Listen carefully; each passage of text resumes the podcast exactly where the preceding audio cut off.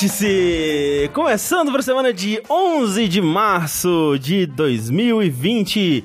Este que é o seu podcast deprimido. Porque Deprimido. agora não tem mais E3. Não Acabou. tem. Acabou, Acabou. para sempre nossos sonhos, nossas esperanças para o futuro. Onde mais vamos ser felizes? Onde mais vamos expressar nossas opiniões? Agora só sobrou o quê? Final de Big Brother pra gente expressar nossa É. empolgação, nossa O alegria. que, que você acha de uma string especial do final do Big Brother? É, O Nautilus e Overloader. Isso, o overnautibilidade vai ser pro BBB. isso, vai Ó. ser o novo. Fica aí uma ideia. Quem também está deprimido com o fim da 3 é meu amigo Eduardo Sushi, Oi. que agora tá tendo o quê? Que jogar fora o- os cenários, as placas, tudo que ele tinha. Já tava planejando, já tava executando É cosplay. cosplay e tudo, É, ele já as tava fantasias. executando tudo, a própria conferência da Sony dele. Exatamente. Que já que não ia ter, né? Ele falou, porra, eu, eu cuido disso. Já tinha, né, um, um cover de Shuhei Yoshida, um Isso cover é verdade. de. Eu ia falar Shawn Lady, mas não tem mais também. É, o Sushi que é o maior soninho dessa casa. Mas, infelizmente, né, a vida é assim. Nem tudo são flores. Mas também temos aqui Rafael Kina Ah, olá. tentando trazer um pouco de flores pra vida dele. O que, que ele vai fazer com o fim da E3? Ele vai criar sua própria E3 no novo VR dele. Isso. Vou criar a minha E3 com Blackjack e prostitutos. E Nintendo. E Nintendo, é verdade. Vai ser uma E3 só com a Nintendo. Que nem... Tem sido nos últimos dois É anos. isso. Basicamente. né? é isso. Que nem as últimas E3, então é isso. Exatamente. Ah, mas quem também tá muito triste com o fim da E3 é Andrezinho Campos. Sou eu. Que... Não, você tem que falar triste. Ah, desculpa. Sou eu. É. Que tava planejando tudo a- a- as brigas com o Ricardo pro E3. Tava. Ia fazer um grande evento. Então vai substituir a E3 pelo nosso próprio evento ao vivo aqui, que vai ser uma briga na lama do Ricardo com o André. Isso. Ambos de sunguinha, Isso. brigando na lama. A gente vai en- enlamear aqui a sala toda. Vai ser bonito. Eu vou ter que viajar nesse dia, porque senão o Ricardo vai querer que eu dê um soco nele. É. Gente, sejam bem-vindos a esse que é o primeiro vértice de uma nova era. Um vértice onde não existe mais E3. Porque todo mundo sabe que esse foi o, o último prego no caixão. Eu gostaria, inclusive, de discorrer mais sobre isso. Infelizmente, esse não é um vértice número ímpar. É verdade. Então vamos falar sobre isso na semana que vem, porque esse vértice, como vocês devem saber já, é um vértice de número par, significa que vamos discutir sobre o que nós temos jogado nas últimas semanas. Mas antes disso, André, Hum. nós, temos que agra- nós temos que agradecer as pessoas que possibilitam a gente continuar fazendo isso aqui. É verdade. Pessoas como você aí que vão é, nos, nas nossas campanhas é, mês após mês e contribuem com o que dá. Né? Valores a partir de um real já ajudam bastante. É claro que se você quiser acesso aos grupos é, exclusivos e ao podcast bônus, por exemplo, né? o DLC Cedilha, que tá bem legal, você pode contribuir num tier específico lá, ou dar o seu sub na Twitch, que daqui a pouco já tá valendo mais que qualquer outra coisa, qual é o dólar? É. Aproveitando essa situação, pra quem não sabe, se você assinou o Prime Video lá, a Amazon Prime, o que seja, no Brasil é tudo um serviço só, 10 reais? 10 reais essa porra, você ganha Nossa. no Twitch um sub grátis todo mês pra dar pro canal que você quiser. Se você gostar da gente, vai lá no nosso canal, clique no botão de dar sub, vai estar lá sub grátis. Você, né, dá nosso sub pra gente. O ruim é que tem que atualizar todo mês, então se você foi lá, deu um mês, quando virar um mês, né, tem que ir lá de novo. Normalmente eles avisam, olha, seu sub acaba daqui 15 dias ou coisa do tipo. Então você fica sabendo lá, porque o dólar tá alto pra caralho, pra você meio que não vai custar nada e pra gente vai ajudar pra cacete. É, É verdade. verdade. Então, muito obrigado a todo mundo que faz isso aí também. É, e é automatizado, né? O processo de entrar no grupo. É, qualquer dúvida, a gente te, te dá um, um- um toque aí, mas é só li- linkar as contas. É, só linkar as contas. Qualquer coisa deve ter tutorial na internet. É, procure o seu O Google é o seu amigo.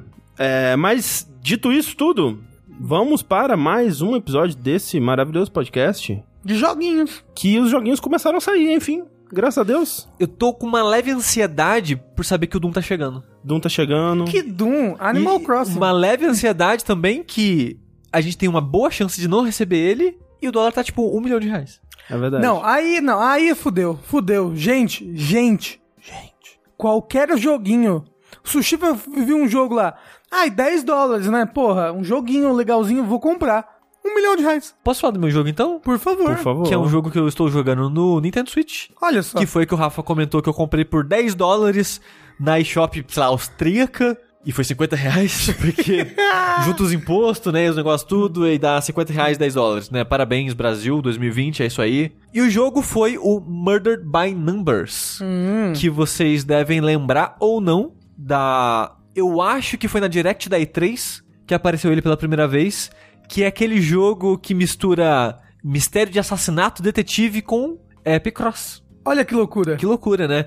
Que ele é feito pelo estúdio Mediatonic, que pra quem não consegue ligar o nome à, à carreira, Eu. é o estúdio que fez o Hatofu Boyfriend. Ah, sim. O ah, jogo o da pomba. Exato, o visual novel de romance das pombas. Na verdade, dos pássaros. De qualquer forma, então é feito por esse estúdio e o Mother by Numbers, ele é muito, muito inspirado em Phoenix Wright. A vibe, o estilo da arte dos personagens, a maneira que a história é meio que acontece assim, de que é bem levezinha e boba, os efeitos sonoros de quando os personagens estão falando, tipo, meio que vai ele tá feliz, aí faz um tiririnho, tipo um, um sonzinho feliz, assim, sabe? Meio que um sininho.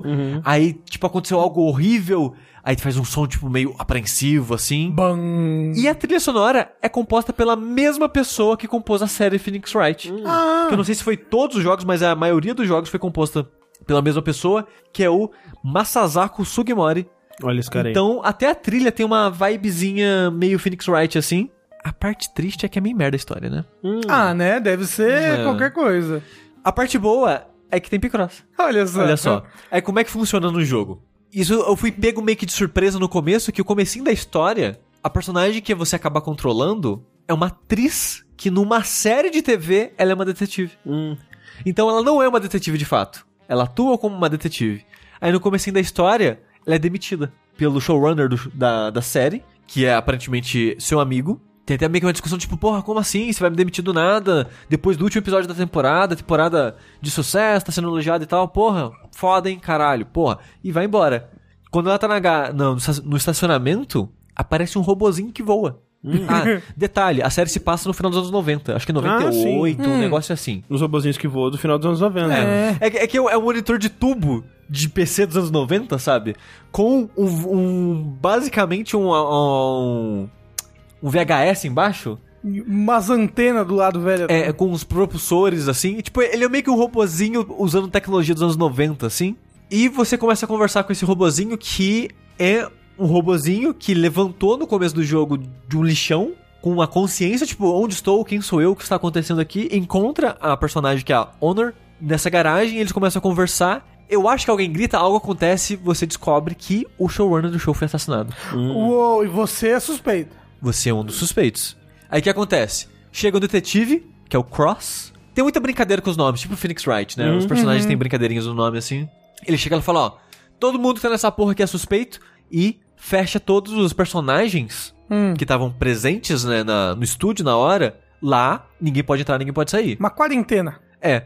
Aí entra uma das paradas da história que não faz sentido pra mim. Você só aceita porque, tipo, é videogame, é uma história meio que infanto-juvenil. Assim, já fechar as pessoas num lugar já, já era isso, Já né? não faz Mas, muito é. sentido. você começa a investigar o caso com livre acesso à porra toda e mexe nos negócios. E o detetive fala: Porra, você tá investigando? Que porra é essa? Eu sou policial aqui. Aí ele sai, aí você continua investigando.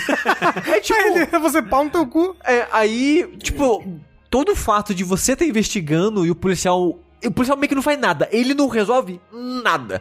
Todas as pistas, todas as informações, tudo é você que descobre. O policial não faz porra nenhuma. Mas, Sushi, quando as coisas não fazem sentido nesse tipo de história, é porque vai ter um plot twist no final que vai pra, pra, pra ser legal. É, É, né, é, não sei não. o viu? detetive que matou todo mundo. Então, o jogo ele acaba desenvolvendo a partir disso, né? A parte de Picross vem porque o seu robozinho, ele meio que te ajuda nas investigações. Hum. Ele tem meio que um scanner, uma câmera scanner, que, como ele é meio que um visual novo, então tem uma imagem 2D dos, dos seus personagens, né? Conversando ali na tela, é, mudando a imagenzinha deles pra feliz, triste, gesticulando e coisas do tipo. E no fundo é a sala que você tá. E quando você vai investigar a sala, tem aquela sala 2D, e você, tipo, escaneia ela pra achar a. Como se você estivesse procurando pistas. E quando você acha uma pista, é uma paradinha de Picross, uma telinha de Picross. Que quando você completa o desenho, é tipo, sei lá, uma. Um documento que você achou no chão, ou coisas do É, tipo. eu vi que tava passando no vídeo, era uma, uma chave de fenda. Uma chave de fenda, exato, que você quer achar, abrir um duto de ventilação pra andar escondido do policial por lá. Então o processo de analisar pistas é o minigame de Picross. Exato. O triste é que, por exemplo, a chave de fenda foi até um, um dos primeiros objetos que você achou no jogo. Eu até achei estranho, porque você tá escaneando assim a. Tipo uma- um refeitório assim do estúdio. Aí você coloca a, a parada de escanear perto do micro-ondas. E ela pisca vermelho, que ela faz pi, quando você tá chegando perto de algo. Hum. Quando tá em cima de algo, fica vermelho. Aí você confirma, começa a partida de Picross, você não sabe o que é. É. Aí Essa você, graça do Picross, é, né? você termina o Picross e chave de fenda. Aí você, mas porra, tinha uma chave de fenda ali, mas era um micro-ondas. Que porra é essa? Ah, eu guardo sabe? minha chave de fenda no micro-ondas. É. um bom lugar. É, sushi, para as pessoas que talvez não saibam o que que é Picross, ele pode ser definido como um sudoku com campo minado? Acho que mais ou menos. Por que, que é o Picross? O Picross ele é um jogo de puzzle de lógica, tipo um Sudoku. Não é, ele não é parecido a um Sudoku, mas nessa vibe de puzzle de lógica com números do Sudoku. É, que tem uma, tipo, uma matriz com números dos lados, né? É, sim, ele tem uma. Eles sempre são telas equiláteras, digamos assim, né? Porque sempre é 5x5, 10x10, 15x15. Na verdade, ele vai meio que saindo um pouco disso, mas ele me- ele meio que tem um, um formatinho específico. Hum. É, de quadradinhos, né? Aí, na borda desse, dessa tela, né, vai ter tipo 1, 2, 5, vários números, e esses números determinam. Quais quadradinhos você pinta? Exato. É, é, na verdade, quantos quadradinhos pintados tem nessa linha ou coluna, né? É, Exato. Aí a partir disso, né, você vai meio que referenciando a linha e a coluna junto pra achar onde você vai pintar. E, e é uma lógica bem, bem gostosa de Picross. Tipo, você começa a jogar, você começa a ficar viciado, assim, É, tipo... é uma lógica meio viciante porque você meio que. É, é- é viciante você achar um padrão. Uhum. Porque, tipo, no começo, por exemplo, agora, o jogo. Eles são quatro casos, na real. Esse primeiro caso é meio que tutorial. Hum. E depois disso, a sua personagem ela vai meio que, putz, detetive, né? Porra, maneiro. Aí você meio negócio que vai tropeçando em outros casos e você começa a investigar outros casos. Uhum. É, eu tô no terceiro caso agora, e ele já começa bem dificinho. Porque os dois primeiros são bem fáceis os puzzles da história, porque ele tem puzzles opcionais também. Hum. Uhum. Que, conforme você vai jogando, o jogo tem dificuldade, eu não sei como muda os puzzles, que eu tô jogando normal, e tem o easy além disso. E além do easy, ele tem modo com dicas, né, pra te ajudar a solucionar o puzzle.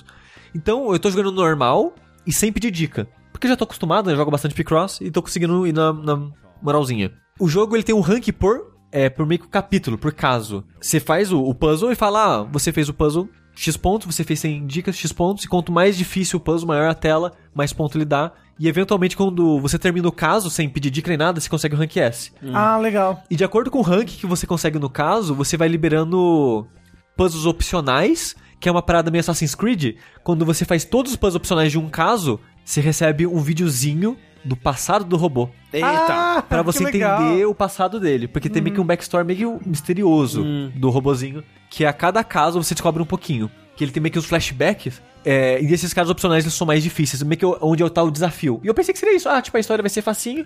Os opcionais vão ser mais difíceis.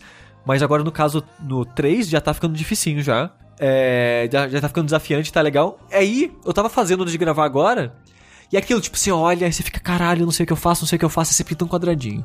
Esse aqui eu tenho certeza. Aí você fica cinco minutos olhando pra aquela porra. Ok, mas pintei mais dois quadradinhos. Você consegue pintar X nesse daqui também? Sim, consegue. Aí do nada dá um estalo que você meio que pintou uns quadradinhos específicos que eram muito importantes. Aí você. Vrau, e é muito satisfatório quando você faz isso, sabe? Quando você acha aquele, aquela área, área que você tava precisando, e de lá deslancha, você começa a pintar tudo assim.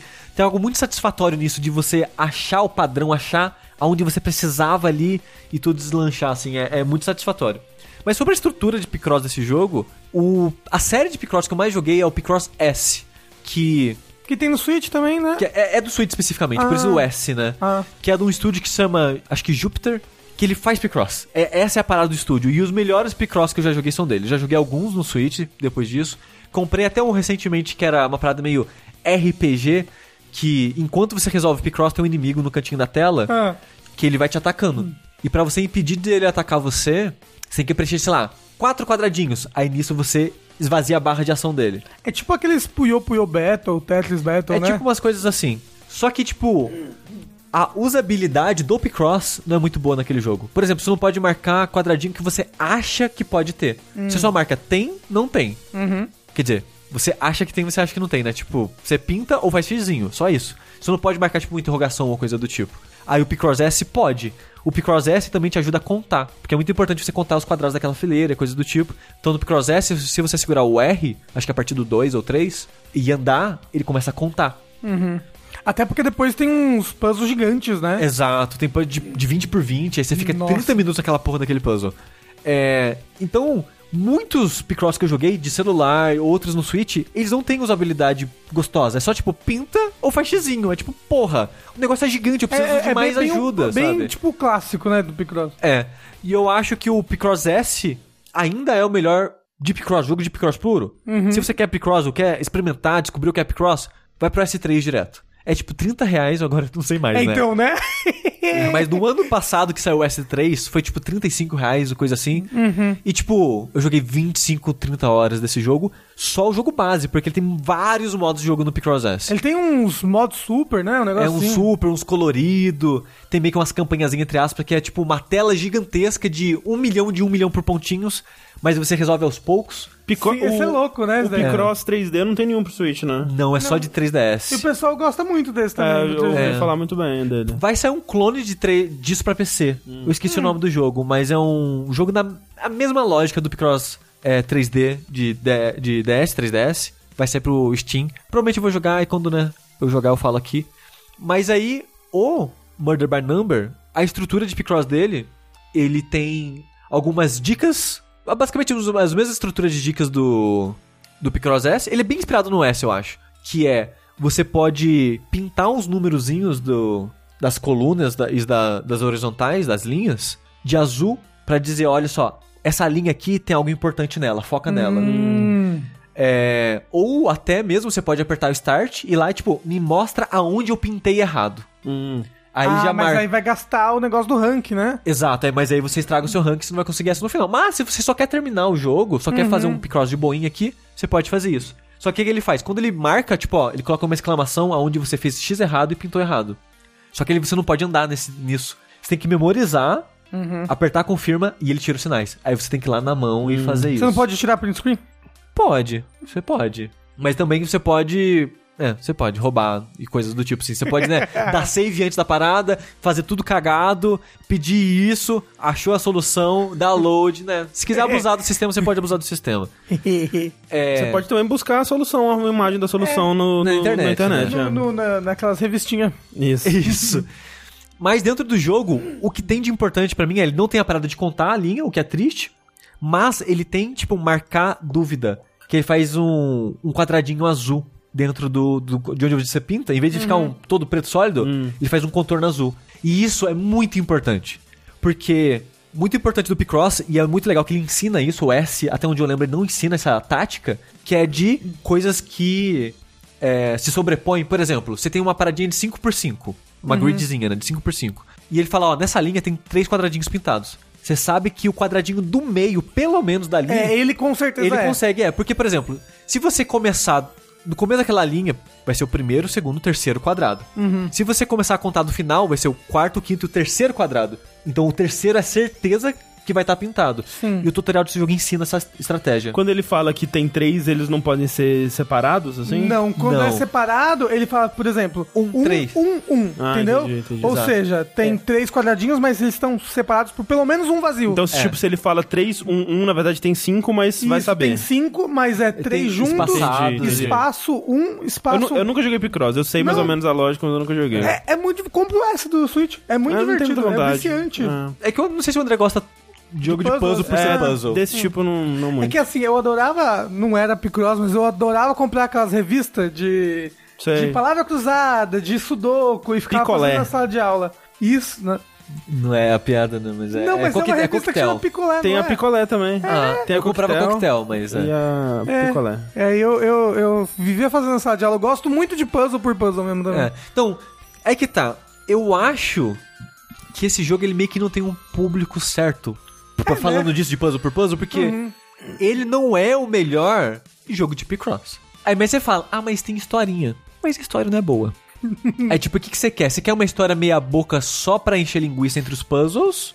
É o suficiente pra você? Ou você quer os puzzles? Porque se você quiser só os puzzles, vai pro Picross S, que é até mais, um pouquinho mais barato. É, assim, eu eu jogaria talvez o jogo de Picross se ele tivesse uma puta história, se fosse, né, um, um visual novel da ótimo um 999, assim, Ah, que tem sim. que os puzzles, em vez de ser escape room, é Picross. Eu, que- jogaria. É que eu achava que esse seria. Aham. Mas a história é tão bobinha e a Ah. parada de você investigar é tão simples. E as suas escolhas, tipo, ah, eu acho que foi essa pessoa por causa daquele item que eu achei naquela.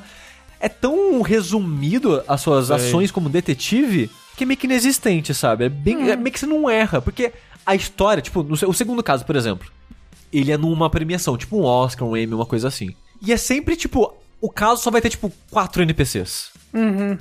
E meio que você sabe, ah, esse NPC aqui ele é suspeito, vai ser ele. E tipo, a história começou. Tinha um NPC que tinha um detalhe nele, no desenho. Eu falei, certeza que esse é o assassino. Tira e queda, foi o assassino, porque é muito óbvio a história. É muito rudimentar, muito simples, sabe? Sim, sim. Aí esse, o que eu acho que ele faz de é, melhor em relação ao só o Picross S, por exemplo, que o Picross S ele só escala, ele só vai, ele só fica cada vez mais complicado. Esse, a maneira que ele escala é um pouco mais dinâmica, digamos assim. Porque o tutorial é tela 5x5, e é um ótimo tutorial. O primeiro puzzle do jogo em si já é 10x10. Foda-se. Ele não é muito amigável pra iniciantes nesse sentido. Ele já, pra quem tem uma leve noção do que você tá fazendo. Só que você pensa, ah, quando vai ficar mais difícil, só vai ser tipo, ah, vai começar de 15 por 10, depois vai pra 15 por 15, depois, sei lá, 20 por 20. Não, ele flutua muito a- as dimensões da tela, porque, né, uma das maneiras de fazer dificuldade também é o, os números em volta também gera dificuldade, não só o tamanho da tela, né? Por exemplo, no caso 3 que eu tô agora, um dos mais difíceis que eu fiz por enquanto era um puzzle que era 10 por 10. Mas era tudo um, um, um, um, eu tipo... Nossa! É, é tudo xadrez, como é que eu vou pintar isso aqui? Você tem que. Tem que achar um núcleozinho É. ali pra ir E pros outros. Exato. E outra coisa intelig- inteligentinha que os caras fazem aqui é, progressivamente os puzzles estão focando mais no centro. Porque que- uma das coisas que facilita o, o Picross é, se você fizer uma coluna na parede ou no chão, ou no teto, que seja, nas laterais, ajuda muito a você solucionar o resto. Tipo quebra-cabeça. Tipo, quero cabeça. Aqui, progressivamente, tá ficando mais raro achar desenhos que tem as bordas preenchidas. É mais agora o centro. Sei. Dificulta mais. E agora estão conseguindo fazer mais desenhos salpicados, o que dá mais trabalho também.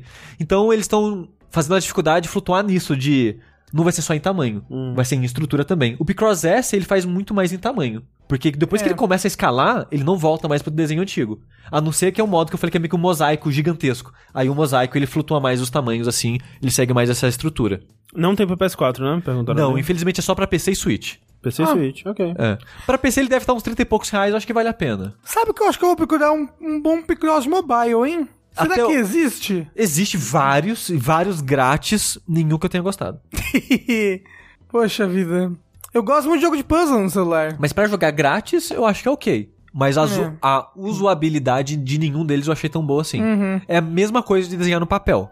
Mas assim, o, o legal desse Murder by Numbers é que é alguma coisa diferente, né? É. Então, quem sabe isso não gere um Mur- Murder by Numbers 2 É. muito mais legal, ou um 666. Murder My Numbers, Apollo Justice. Isso. É, então, tipo assim, ele é um jogo de, P- de Picross bom. Uhum. Eu acho que fora a série S é o melhor que eu joguei. Eu devo ter jogado, sei lá, umas três séries fora essas. E eu acho essa segunda melhor, digamos assim. Só que é um pouquinho mais caro que o S. O S já tem três jogos, cada um durando 25, 30 horas. Então, tipo assim, se você só quer Picross, vai pro S. Se você quer a trilha do Phoenix Wright no Picross, tem esse. se você quer uma história meia boca só pra preencher, tem esse aqui também. Então, tipo, ele não é incrível, mas é bacana. Show. Show. Murdered by Numbers, assassinato por números. Não é Murder by Number? É murder, é, é, É. é. Murder by Numbers. Assassino. Não, assassinato por números. Assassinato por números. É isso. E no final foi Picross que matou todo mundo. Isso. Alguém perfurou. Caraca, o assassino de Picross, É. ele perfura vários furinhos na pessoa. Até desenhar um desenho que ninguém entende. Caramba. Mas perguntaram ali, o S é só pra Switch? O S é só pra Switch. E a empresa que fez o Picross é S, SD só pra Switch. É. ela já fez outros Picross temáticos de anime. Pra quem se interessa com anime, tem um daquele que são as menininhas do Safari, que cada uma é um animalzinho. Lem- Lembra o, o, o pinguim que se apaixonou por uma menininha de anime pinguim? Lembro. É desse anime. Tem o Picross temático desse daí. E também tem um Picross temático do Overlord. Ai, não, eu odeio esse anime. Putz. Que eu não joguei esse, mas ele. A ideia é que ele ia ser narrativozinho, tipo o by Ah, eu lembro quando lançou esse jogo. é. Então, assim, Kemono Friends, muito obrigado, esse daí mesmo. Então, assim, se você gosta da, da- do estúdio Jupiter, que eu gosto que eles fazem isso, eles faziam também, é, se não me engano, Sudoku pra PS4. Ah, olha aí. Sudoku é muito difícil. É, eu gosto muito Eu de Sudoku. gosto, mas eu tenho muita Eu dificuldade. gosto muito de Sudoku. Mas é isso, Mother by Numbers. Manda Assim- by numbers. Vou falar então de um joguinho que eu tenho jogado esses últimos dias. Tá aí um dos jogos talvez mais esperados de 2020. Um jogo que estava sendo adiado. Constantemente sofreu pelo menos uns 23 adiamentos aí desde o seu anúncio. Um anúncio que foi há bastante tempo atrás. Agora eu não lembro o ano exatamente, mas eu sinto que foi 2017. tipo. Acho que antes ainda. Acho Não. que. Eu acho que sim, viu? 2017 não foi quando o Sushi jogou um? Mas o, o, o- É porque você tem que lembrar que o 1 ele é de 2014, eu acho. É. É, 2014, Nossa. 2015, assim. No caso, é a sequência de Ori and the Blind Forest, que é o Ori and the Will of the Wisps. Que é Ori à vontade dos Eles chamam na tradução de espectros. despe... dos Mas são a- aquela, aquela bolinha de luz que fica te seguindo no 1, né? É. A vontade ah, que você dessas usava bolinhas aí. pra bater nas pessoas, bolinha, né? Isso. O Ori 2 foi anunciado em 2017. Olha aí. O Ah. Rafa tinha razão no fim das contas. Isso. Mas é, então, bastante tempo aí que a gente tá aguardando essa sequência. Ori and the Will Smiths. Isso daí. Ah, é Ori de 2015, o primeiro. Hum. É. Nossa, anunciou cedo até. Se comparar assim, 2015 saiu, 2017 anunciou continuação. Pois é, pois é. Ah, mas foi um jogo que chamou atenção, né, Não, não, Ori? sim, mas na minha cabeça tinha demorado mais. Hum. É, eu eu lembro que quando eu tava vendo o, os trailers e tal, e até quando a gente jogou, a gente jogou um pouquinho do, do Ori 2 numa BGS de acho que 2018. A impressão que eu tive jogando ele era que ele era uma evolução tal qual Rayman Origins foi pro Legends, assim, que o Ray- Rayman Origins ele é mais 2D, ele é mais chapado e ele é, tipo, muito bonito ainda, mas o Legends é uma puta de uma evolução, porque ele começa a colocar bem mais coisa em 3D e o visual fica muito mais é, absurdo, muito mais bonito, né? E voltando agora, depois de ter jogado o Ori 2 pro 1, eu vi que a evolução não é tão grande assim. Não porque o Ori 2 não seja absurdamente bonito, mas porque o 1 já era muito. Eu tinha esquecido que, assim, apesar de que os cenários ainda são majoritariamente 2D, né, aqueles cenários de é, muitas camadas e tal, os dois ainda têm bastante coisa, ba- bastante elementos em 3D. O Ori 2 ele tem mais, né, ele é, abusa um pouco mais disso. Mas os dois, eles já, já tinham, já usavam é, muito das mesmas técnicas ali. E eu tinha esquecido disso, desse detalhe no, no Ori 1. Pra quem não sabe, o Ori, é, os dois jogos, né? Eles são jogos com bastante foco em plataforma. é, e algumas pessoas diriam que eles são Metroidvanias, né? Ou jogos com elementos de Metroidvania. é, onde você explora um mapa ah, aberto, né? E com muitos segredos e a sua exploração ela é guiada é, pelos upgrades que você pega. Os upgrades muitas vezes eles são de é, movimentação, né? De, de, de travessia do mundo. Né? Então, ah, tem um lugar que você não consegue acessar porque é muito alto, então você precisa de um pulo duplo, então você precisa daquela habilidade que quando o Ori chega perto de algum projétil ou de algum inimigo, ele meio que pode usar o projétil quase como uma plataforma para se projetar para frente ou redirecionar o projétil para outra coisa. É que, tipo, ele faz uma. Espécie de balança, assim, tipo, ele joga o projeto pra um lado Isso. e ele se joga pro outro lado ao mesmo tempo, né? Tipo, Exatamente, é. E tem esse poder de novo no 2? Tem esse poder de novo porque nos esse dois. poder é muito, Muito legal, legal, é, É, muito. muito. legal. Eu acho uma das coisas mais, mais é, maravilhosas, assim, tipo, muito criativo, muito, as possibilidades que, que dá é muito legal. Então, né, a, a exploração do mundo é guiado né, ne- nesse jeito clássico Metroidvania. E a história do 2, ela começa, né, é uma sequência direta do 1, um, então quando o 1 um termina, tem o lance lá do ovo da, da, da coruja, né, que fica no ninho do, do Ori e seus amigos, e aí o 2 já começa com essa corujinha é, já bebê, né, e, o- e os, é, os, os três lá, o Ori, a Nara, Naru e o outro bicho esquisito lá. É, É, o Ori e o bichinho gordinho. o bichinho gordinho e o bichinho com as pernas perna longas. Ah, A bolinha ele- com as pernas longas. Que ele é meio que um vilãozinho do 1, Isso, né? isso. É, e aí o- os três lá meio que é, sendo os pais da corujinha, né, e tal, e, e é, é que nem num que tem esse, esse começo mais narrativo é, estabelecendo o que que vai ser o grande desafio, e a coruja, ela, nesse começo ela tá tentando voar, e não consegue, eventualmente eles conseguem fazer a coruja voar, ela se empolga e vai pra um lugar misterioso que onde tem um- uma, uma, uma criatura do mal que, que ataca a coruja, a coruja fica perdida. Ataque das corujas. É, e você tem que ir atrás da coruja pra salvar ela e nesse nesse é, novo lugar, né, desconhecido, você vai conhecendo um pouco mais do- dos seres que habitam lá e do que, que aconteceu nesse lugar e o que, que tá acontecendo com a luz desse lugar e, a, e a- o que que essa criatura maligna, que parece uma, uma coruja com uma, um, um- um- um- uma, uma coruja com perna de pau, assim. Ela, Oxi. ela tem, uma, ela tem umas pernas gigantes, assim, que faz, parece ser parte da, do- da asa dela também. É um, é um design muito da hora, inclusive. E aí você vai, de novo, explorar esse mundo, coletar poderes e salvar o mundo. Salvar o dia. Salvar a coruja. Salvar a coruja. De preferência, salvar a coruja. Você salvou a coruja, André? Eu não vou dizer, né? É. Não, mas eu- o que eu quis dizer você terminou o jogo. Eu terminei o jogo.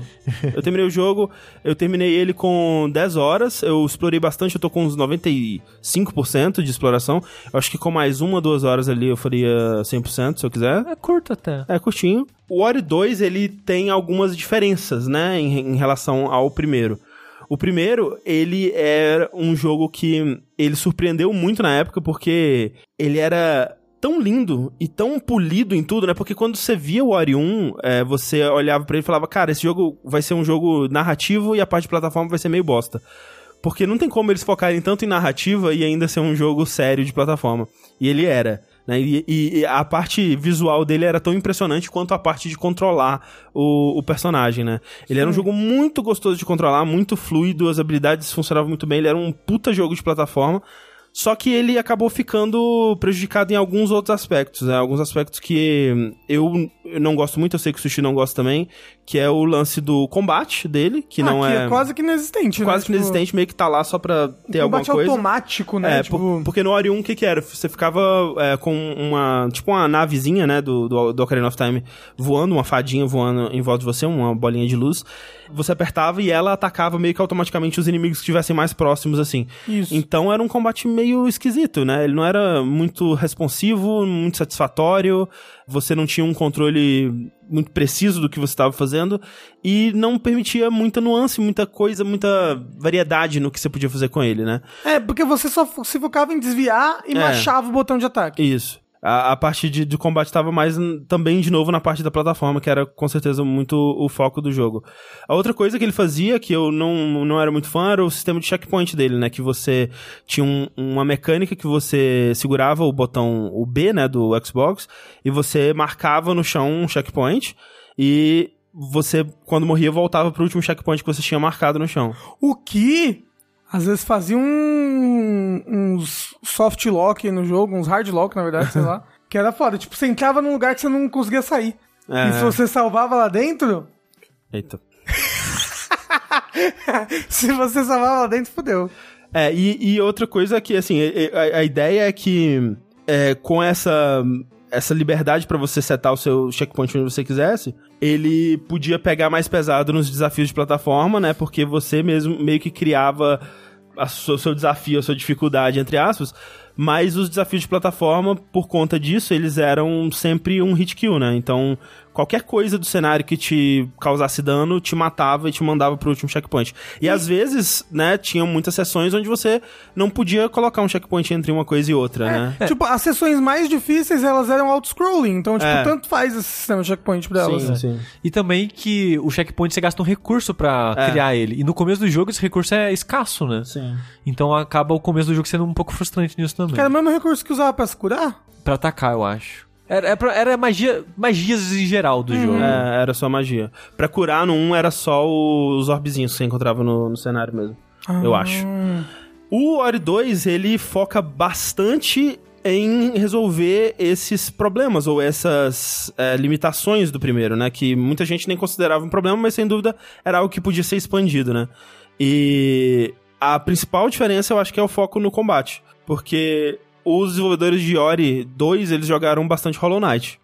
É, e É o que eu assim, fiquei sabendo. é, assim, é, as pessoas estavam comentando muito disso. Nossa, o Ori 2 é muito Hollow Knight. Não acho que ele seja muito Hollow Knight. Eu acho que ele pega algumas coisinhas pontuais de Hollow Knight e, com base nelas, eles criam algo próprio deles, assim. Mas você acha que foi realmente Hollow Knight? Eu acho que sim, porque olha só, o, o sistema de habilidades e de, de é, equipamentos, de modo geral, ele é bem mais aberto aqui. A- a- o sistema de, de é, armas, vamos dizer, e habilidades pra usar no mundo é, é quase como o Zelda, assim, que você tem três botões que eles não estão é, é, atrelados a nada, né? Você atrela o que você quiser a eles. Então você tem uma, uma roda, você segura o, o LT e você abre uma roda com todas as habilidades que você desbloqueou e você pode ir ali a qualquer momento no jogo e é super rápido e super prático pra trocar isso porque o jogo quer que você troque dependendo da situação. Você se- segura na, na- no menu radial ali a, a habilidade que você quer e você marca se você quer ela pro, pro X, pro Y ou pro B. E você tem esses três espaços pra equipar o que você quiser. Então, por exemplo, o X geralmente eu deixava com o ataque principal do Ori, que é tipo uma espada. Uma espada de luz que ele bate nas coisas. Mas não necessariamente. Você pode colocar isso no Y ou você pode nem usar. Você pode usar, sei lá, como sua arma principal, o arco e flecha, por exemplo, que ele tem. Ou. A né, lança, não tem uma lança? Tem uma lança, tem várias, várias habilidades que você pode equipar aí. E a.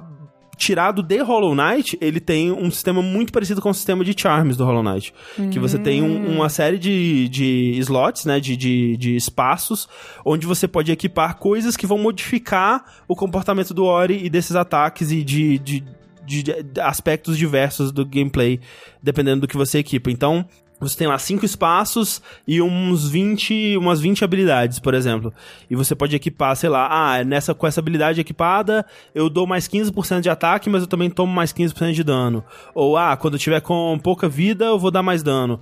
Ou, sei lá, meu arco e flecha, em vez de um projétil, ele manda três. Ou, ah, eu tenho pulo triplo. E esse tipo de coisa você equipa como se fossem os charmezinhos do Hollow Knight que te permite builds diferentes, né? Que e legal. baseado também nas armas que você vai escolher, você tem uma, uma abertura, uma, uma liberdade pra jogar um pouco mais diferente, dependendo do seu estilo, né? É, acaba que pra certas situações tem habilidades que vão ser mais adequadas, mais ideais, né? E você vai acabar tendo que você não vai poder fazer uma build única e jogar o jogo inteiro só com aquilo, né? Vão ter momentos que, cara, eu vou ter que usar arco e flecha aqui, cara, eu vou ter que usar a espada aqui. É, até porque muitas das outras habilidades das armas mais fortes, elas gastam bastante energia e no começo você tem pouco, então é, você acaba tendo que usar algumas coisas que o jogo te, te direciona mais pra usar em dados momentos. né? Ah, tá essa caverna aqui, porra, é muito indicado usar o arco e flecha, por exemplo. Então, vão ter momentos que algumas, algumas habilidades vão ser necessárias, mas você pode personalizar um pouco mais o jeito que você joga. Você começa com várias habilidades do 1, você começa, tipo... Você que- começa- Que, que nem a Samus. Te bateram na parede, você perdeu tudo. É um pouco disso. Você começa quase sem nada. Você começa o jogo com a peninha da coruja do final, que você usa pra planar, tipo Zelda. Aham. É, mas você acaba perdendo ela também. Ah. E aí você vai pegando as habilidades, muitas das habilidades do, do 1 bem rápido até. No começo você pega é, o pulo duplo bem rapidinho e você pega o. o é, A habilidade de parar, de usar o projétil. de ser- usar o projeto você pega bem rápido Ah, também. legal. E aí depois ele vai expandindo pra além disso, né? As habilidades que, é, que são únicas do desse jogo são bem legais e elas é, expandem bastante as possibilidades de movimentação. Inclusive, eu acho que esse jogo vai ser muito legal de ver speedrun dele, porque tem umas habilidades que, sabe, tem um, um- um gancho, tipo um gancho do, do, do Batman que você pega, ou uma coisa meio Spider-Man assim, que ele. Tudo que for azul no cenário, tudo que tiver uma luz azul, você consegue jogar esse gancho pra, pra puxar. Mas também tem uma modificação desse gancho que é você pode puxar pra inimigos. E aí, cara, pra speedrun, isso abre uma possibilidade muito grande, sabe? Uma, uma, é, uma gama de, de exploits, né? De, de, de, de momentos pra burlar a ordem é, prevista do jogo. E aí, com habilidades que você pega no final, mais ainda, né? Porque, por exemplo, tem essa habilidade de que qualquer projétil é, que você tiver perto, você pode usar ele pra se impulsionar. Mas pro final do jogo você pega uma bola de fogo que você pode jogar. E essa bola de fogo conta como um projétil. Ah. Então você joga a bola de fogo e você pula pra sua bola de fogo. E aí você vai pra plataforma e você dá o- os dash louco e você vai combando as habilidades uma na outra e, e meio que no final você comanda o cenário de um jeito tão incrível, sabe? Tipo, você é o dono do seu próprio destino ali, você quase... O jogo tem momentos que ele quase... Ele te dá um espaço aberto assim e fala, ô, se vira aí, velho. Brinca Tipo, aí. Brinca aí, faz um, alguma coisa, porque o jogo não te dá quase nada, ele fala, você tem as suas habilidades, vai. Tipo, inventa uma coisa aí pra passar desse lugar. E isso é muito, muito legal, assim. Como é que então tá funcionando o sistema de saves, já que não tem mais a bolinha pra você botar no chão? Então, é- isso é uma coisa boa, mas ao mesmo tempo, em alguns momentos eu achei um pouco demais também, porque é, meio que ele faz checkpoint automático agora. Hum. Só que é, o que é bom, porque em, em, em partes de plataforma muito desafiadoras, é, ele acaba dando checkpoint com o tempo, né? Tipo assim, ah, eu passei esse pedaço, então agora ele vai me dar. é, sempre que eu morrer, eu vou voltar aqui. Mas ao mesmo tempo, a morte não tem nenhuma consequência, praticamente. Porque mesmo quando você morre no combate ou quando você morre pra plataforma, tipo, você morreu pro combate, você vai provavelmente respawnar imediatamente quase do lado do inimigo que te matou. Quase sempre. Assim, muito raramente você vai, você vai, é, é, surgir de novo longe disso. Então, assim, não tem punição. Tipo, você morreu? Ah, ok, volta pra cá. Tipo, o que vai rolar muitas vezes é que às vezes você vai ter que refazer uma parte de plataforma. Talvez você, por exemplo, você foi pra um lado e pegou um item lá. E aí na volta você morreu. Agora você vai respawnar pro começo dessa, desse desafio sem ter pego o item ainda. Então ele não salva tudo que você fez, mas ele nunca te faz voltar muito também. É, então, em alguns momentos eu pensei, poxa, né, eu, eu Não queria ter. peso. É, eu queria ter sido mais desafiado nesse combate, por exemplo. Isso é mais, é, é mais complicado é, em partes de combate ou. ou, é, em desafios de plataforma muito difíceis que, ok, eu meio que não, não aprendi de verdade como passar desse desafio. Eu, como não tenho um hit kill agora nas coisas também, exceto coisas que te esmagam, que ainda te matam com o hit, mas, por exemplo, espinhos.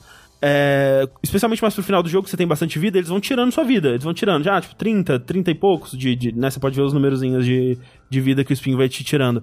Então você pode meio que ficar no espinho ali, usar o espinho como plataforma e seguir pra frente, assim, mesmo se você não quiser aprender de verdade ou esperar pra ter a habilidade correta pra passar de uma parte você pode ficar lá no espinho e você consegue passar, sabe? E tudo bem se você morrer no segundo espinho, porque o checkpoint vai ser ali. Então você, Ah. você pode passar os dois primeiros espinhos, morrer e, e continuar, sabe? Então achei isso meio zoado em alguns momentos. E a parte do combate em si, ele tem mais foco em combate. Ele ainda é um jogo majoritariamente sobre desafios de plataforma. O, o- a graça dele é, sem dúvida, a parte de plataforma e os desafios é, de, de travessia desse mundo. Eu acho que nesse quesito, e eu até voltei pro primeiro pra sentir como ele jogava, e o 2 ele é realmente melhor nisso. Eu acho que não existe um jogo onde a travessia e o controle do personagem seja tão satisfatório, tão polido e tão, tão gostoso, tão responsivo quanto o Ori é, assim. É, é impressionante, assim, a- a- em quesito de animação e resposta do mundo e o cuidado que eles têm com, com a movimentação do personagem é uma coisa assim, é incomparável mesmo. Ele ainda tem grandes sessões épicas como tinha o primeiro? Tem as sessões de fuga, elas são melhores porque na maior parte da- das vezes acho que o, problema das sessões de fuga do primeiro era que você cometia um errinho Voltava muito. Voltava tudo, né? Você tinha que refazer tudo. Em alguns momentos você tem que refazer tudo se você morrer, mas elas são mais balanceadas pra um não ter tantas situações onde um hit vai te matar e dois de você ter aquela sensação de que você tá quase sendo pego e você tá fugindo né, na- nas últimas, nos últimos milésimos de segundo ali, mas é planejado, sabe? O inimigo não vai te pegar imediatamente, assim, é, é mais pra você ter aquela sensação épica e é muito da hora, assim, as cenas de fuga do jogo são incríveis, tem algumas que são é, realmente, assim, tão pau a pau com é, set pieces absurdos de jogos AAA aí, não, não devem nada. É que eu lembro que no 1, por exemplo, tinha a cena da coruja te perseguindo, que era irada. Sim, não, a cena de você A- a- escapando da árvore. Então, a da, da árvore, que era a primeira, É. né, dungeon do jogo, ele tem dungeons que nem o primeiro? Tem dungeons. O, o, a- a- a- depois você tem um, um capítulo inicial, que inclusive era o que tava disponível pra pra jogar Em stream? é, em stream, que eu até fiz a live, eu joguei umas 4 horas do, do jogo na live, do comecinho dele. É, e aí ele abre pra você tem acho que quatro coisas pra fazer, e aí você escolhe a ordem que você quiser fazer essas quatro coisas. E cada uma dessas quatro coisas é meio que uma dungeon. E é legal porque tem algumas dungeons que são chefes, outras são desafios de, é, de corrida no final, né? De desafios de, de fuga. Uhum. E, e são todos muito, muito legais, assim. Os, chefes também? Os chefes são muito legais. Eu acho que o, o, o jogo, eu fiquei meio arrependido, talvez, de não ter começado ele no hard, porque ele tem desafios de combate, tem uns desafios que são tipo uns templos, que ele joga umas ondas de inimigo pra você, e são os momentos de. Fora os chefes, são os momentos de combate mais difíceis.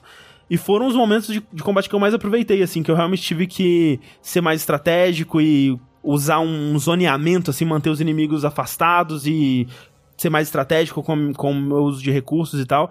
E eu achei muito legal. E se o modo hard ele exige mais de você isso com, com mais frequência, pode ser muito bom também. O lance é que os chefes, eles são bem desafiadores e muito interessantes, assim, eles são bem únicos, eles são, né, aqueles chefes que têm fases diferentes, eles vão mudando ao longo do, do, do, do combate para exigir coisas diferentes e né, fases de ataque, fases de defesa e fases de fuga. No meio de um, um chefe, do nada vira uma sessão de fuga e você foge para uma próxima arena e continua a luta lá. Então tem muitos. É, tem muita variedade durante o chefe, eles são bem únicos. O combate, de modo geral, ele. Ele tenta fazer um combate mais interessante que o primeiro, né? Combates que envolvem mais reconhecimento de padrões, mais posicionamento, né? De você entender quando que o inimigo vai atacar, o que, que ele tá fazendo no ataque, como que eu posso me aproveitar desse ataque para gerar uma oportunidade de, de eu atacar também. Acaba que, como o Ori ele é muito pequenininho, e uhum. tem muitas luzes e explosões e tal, às vezes fica meio confuso de você entender o que tá acontecendo. É porque ele é pequenininho e ele também brilha. Ele é praticamente é. Uma, uma luz no meio de um monte de outras Sim. luzes. É. E isso é uma outra coisa que eu acho que acaba sendo é, não tão legal assim no jogo, é que o mundo do Ori e o, a parte visual dele é inacreditável. É um jogo que é, ele dói de tão lindo, assim. Você tem um, um dano é, é, permanente um dano de heresia, toda vez que você olha pra esse jogo de tão lindo que ele é, é absurdo, assim, caralho, como pode o jogo ser tão bonito? Especialmente comparado com o primeiro. Você vai pro primeiro e fala, cara, o primeiro era lindo já, né? É. Velho, o segundo é muito mais lindo, velho. Não é, possível. É impressionante, assim. É, ele é mais denso, sabe, de detalhes, assim. Hum. E a iluminação dele é mais colorida e variada. É muito... Os cenários são mais variados também. Ou muito... seja, o computador vai, vai chorar pra rodar. Até que não, ele rodou de boa no meu, assim. Hum. Que não é um supercomputador. O problema disso é, é que o mundo ele não é tão legível como um lugar que você consegue é, ver como um jogo de plataforma na sua mente imediatamente, sabe? Uhum. Ele parece mais um mundo orgânico e é mais difícil de você computar isso na sua mente de jogador de Metroidvania como um mundo interconectado e onde as salas têm formatos distintos e marcações específicas para te de determinar o que são cada uma delas. Um era isso também. E, tipo, eu não lembro é. de lugares um. Exato. Eu lembro do lago, a árvore por dentro, Sim. um lugar que era de gelo, mas, tipo, não lembro de um, de um landmark, sabe? Exato. E, e eu acho que esse é um problema desse jogo porque você acaba defendendo muito, muito, muito do mapa para explorar ele. Uhum. Ele tem algumas coisas mais de, de Hollow Knight, que são, por exemplo, é, que não são de Hollow Knight, né? Mas ele tem NPCs que falam idiominhas engraçadinhos, tipo Hollow Knight. E ele tem um cartógrafo. Olha, olha só. só. Um cartógrafo que te vende mapas e você pode encontrar no cenário, assim, uma, uma plaquinha que às vezes aponta onde está o cartógrafo. Olha, se você seguir por aqui, talvez você encontre o cartógrafo. Tá, por nada. Só que o cartógrafo funciona um pouco diferente, porque ele te vende um mapa do Hollow Knight. É, isso. De outro jogo, aí você fica, caralho, não é o mapa do jogo que eu tô jogando. É, ao contrário do mapa do, do cartógrafo do Hollow Knight, que te permitia desenhar o seu próprio mapa enquanto você explorava, e o mapa que você comprava mesmo era só um rascunho do que aquele personagem tinha explorado, uhum. o cartógrafo do Ori, ele é muito mais competente, porque ele te dá um mapa completo, assim, completaço, é? da área inteira ele te dá um mapa. E isso é um pouco triste, porque você já vê tudo o que tem, assim, você consegue até ver assim, ah, ok, aqui é onde eu vou pegar habilidade, aqui é onde vai ser o chefe. Nossa! E essas áreas todas aqui, tipo, tipo, ele não marca isso, mas, né, pela sua experiência você consegue ver, olha, tem uma sala grande aqui, né, provavelmente uhum. aqui vai ser o chefe. Então isso tira um pouco da graça de, de explorar o, o mundo. Mas você pode não comprar, se você quiser. Você pode não comprar. É, de fato você pode não comprar. Mas é que aí o jogo te dá isso e você não comprar, né? Sim, e muito cedo também você já consegue comprar outros mapas desse cara que vão marcar os itens que você precisa coletar no mundo e tal, ah, esse então tipo de coisa. Então deve ser bem fácil de fazer 100%. É assim. bem, bem tranquilo de fazer 100%. E o problema maior é que, assim, é aquela coisa, será que... É, ovo ou galinha, né? Tipo, será que eu não consigo é, memorizar tanto as áreas de Ori, elas não são tão memoráveis para mim, porque eu tô dependendo tanto do mapa ou será que eles botaram esse sistema do mapa ser tão importante porque o mundo não é tão memorável, entendeu? N não dá para saber. Eu, eu gostaria de, de ter experimentado jogar sem o mapa, ou sem comprar o mapa, para ver se eu memorizaria melhor as áreas, mas agora é tarde demais. O lance é que eu falei no, no Twitter, né, que, ah, infelizmente o jogo ele segura muito na sua mão ainda é, na parte de exploração e algumas pessoas falaram, ah, mas eu não me importo do jogo ele me guiar um pouco, né, eu não gosto muito de ficar perdido, mas na verdade ele te segurar é uma consequência de como o design dele é feito. Porque se ele não te segurasse, você teria muita dificuldade pra explorar o mundo e, e encontrar o que ele quer que você encontre. Porque realmente eu acho que o, o mundo ele não é tão organicamente explorável, assim, né? Ele, ele não te guia muito bem pra onde é o importante de você ir. E é por isso que ele depende muito do, do mapa. E a outra coisa que ele faz bastante, por exemplo, que eu achei um pouco triste, é que, por exemplo, tinha uma área que eu já tinha explorado e tinha um, um, um abismo muito grande que eu não conseguia passar por ele, né? E aí o jogo ele tava me, me mandando voltar pra lá, assim, ele tava tipo me indicando, ó, se passa pode voltar pra cá, hein, se quiser, tipo, marcando que tinha alguma coisa interessante pro lado de lá. E eu ah, parece um lugar que eu poderia ir, mas eu ainda não vou conseguir passar por lá. Eu não tenho alguma habilidade sem me tocar que eu já tinha pego a peninha que me fazia flutuar e que com a Ah. peninha eu poderia sim é, chegar lá. Quando eu cheguei lá, antes mesmo de eu ver o abismo para o qual eu precisaria a peninha, apareceu a dica. Use a peninha para planar por lugares é, maiores. Ou então, quando você pega a bolinha de, de, de, de fogo que você pode jogar para ela virar o seu próprio projétil para você se impulsionar, ele te dá um lugar aberto. Antes de você tentar fazer qualquer coisa, ele já te fala: olha, você pode usar o seu próprio projétil como uma plataforma e tal. Ele, Ele não te deixa experimentar, ele não te né? deixa nem tentar, sabe? Tipo, então tem é, esse tipo de coisa me mostra um jogo que ele tá muito mais interessado que o jogo, o jogador chegue até o final e não desista, do que que ele explore esse mundo e entenda como ele funciona por conta própria, assim. É que é um jogo pra um público maior também, tem que pensar nisso. É, assim, com certeza é um jogo com muito mais investimento, né? Tipo, é, eu vi pessoas falando, nossa, que lindo pra um jogo indie. Gente, olha. Gente, ele não é indie? Eu choro não é indie, não, cara. Tem muito dinheiro em Ori e muito, muitas pessoas, muito, muito recurso da Microsoft. É. Mas, é, sem dúvida, ele tem um investimento muito maior do que, do que Hollow Knight, sem dúvida. Me diz uma coisa, algo que eu fiquei sabendo das pessoas que estavam jogando ele antes dele lançar, é que ele tava muito bugado em algumas partes. E até uns bugs que quebravam o jogo, assim, você perdia o seu save todo. É porque, assim, o jogo ele tá disponível pra jornalistas, né, há algum tempo já. E quando ele foi liberado, ele tava realmente muito bugado, assim. Tava coisa de é, jogo travando de 3 em 3 segundos, assim, e ficando três, um, um tempão congelado na tela. E É. você tava jogando no Shone, né? Não, eu joguei no PC. Ah. É, e. É, pessoas perdendo save, bug de áudio, todas essas coisas assim. Com o tempo ele foi recebendo mais atualizações e foi ficando mais de boa. Mas eu tenho, eu tenho tido relatos aí de pessoas que estão ainda com problemas pra jogar, que o jogo não abre, que o jogo não. né? É, Ele lançou hoje ou ontem, né? foi ontem. Ontem pra quem tem o Game Pass Ultimate, e eu Ah. acho que amanhã, alguma coisa assim, pra quem tem o Game Pass normal ou alguma coisa do Hum. tipo. Então, né, ainda tem tempo, provavelmente isso daí vai ser arrumado, né? É assim, o Heitor, por exemplo, do, do Overloader, ele perdeu o save dele. E ele tava, tipo, com 99%, né? É, ele tava, tipo, diz ele que tava na porta da última área e perdeu o save. Numa É. dessas atualizações aí rolou e tal, e eu tava com muito medo também de perder o meu. Mas felizmente hum, não foi o caso. Cara, eu gostei muito de Ori and the Will of the Wisps. Eu acho que se você for espe- esperando alguma coisa no nível de exploração e de mundo e de talvez até história do, de um Hollow Knight, né? Porque eu, eu vi as pessoas comparando muito e eu acho que essa é uma comparação um pouco injusta. É, eu acho que talvez você se Justa decep... pro Ori, né? É, eu acho que é injusto Então. pro Ori, justamente. Porque é, eu acho que nem é a proposta do Ori, né? É, eu acho que ele é um jogo muito mais focado em desafios de plataforma, que tem a exploração, a história, combate até, como algo mais secundário. E, como eu disse, ele tem mais foco no combate. Acho que, como eu, como eu falei até no, num tweet que eu fiz lá, ele corrige muitos dos problemas que eu tinha com o, o primeiro.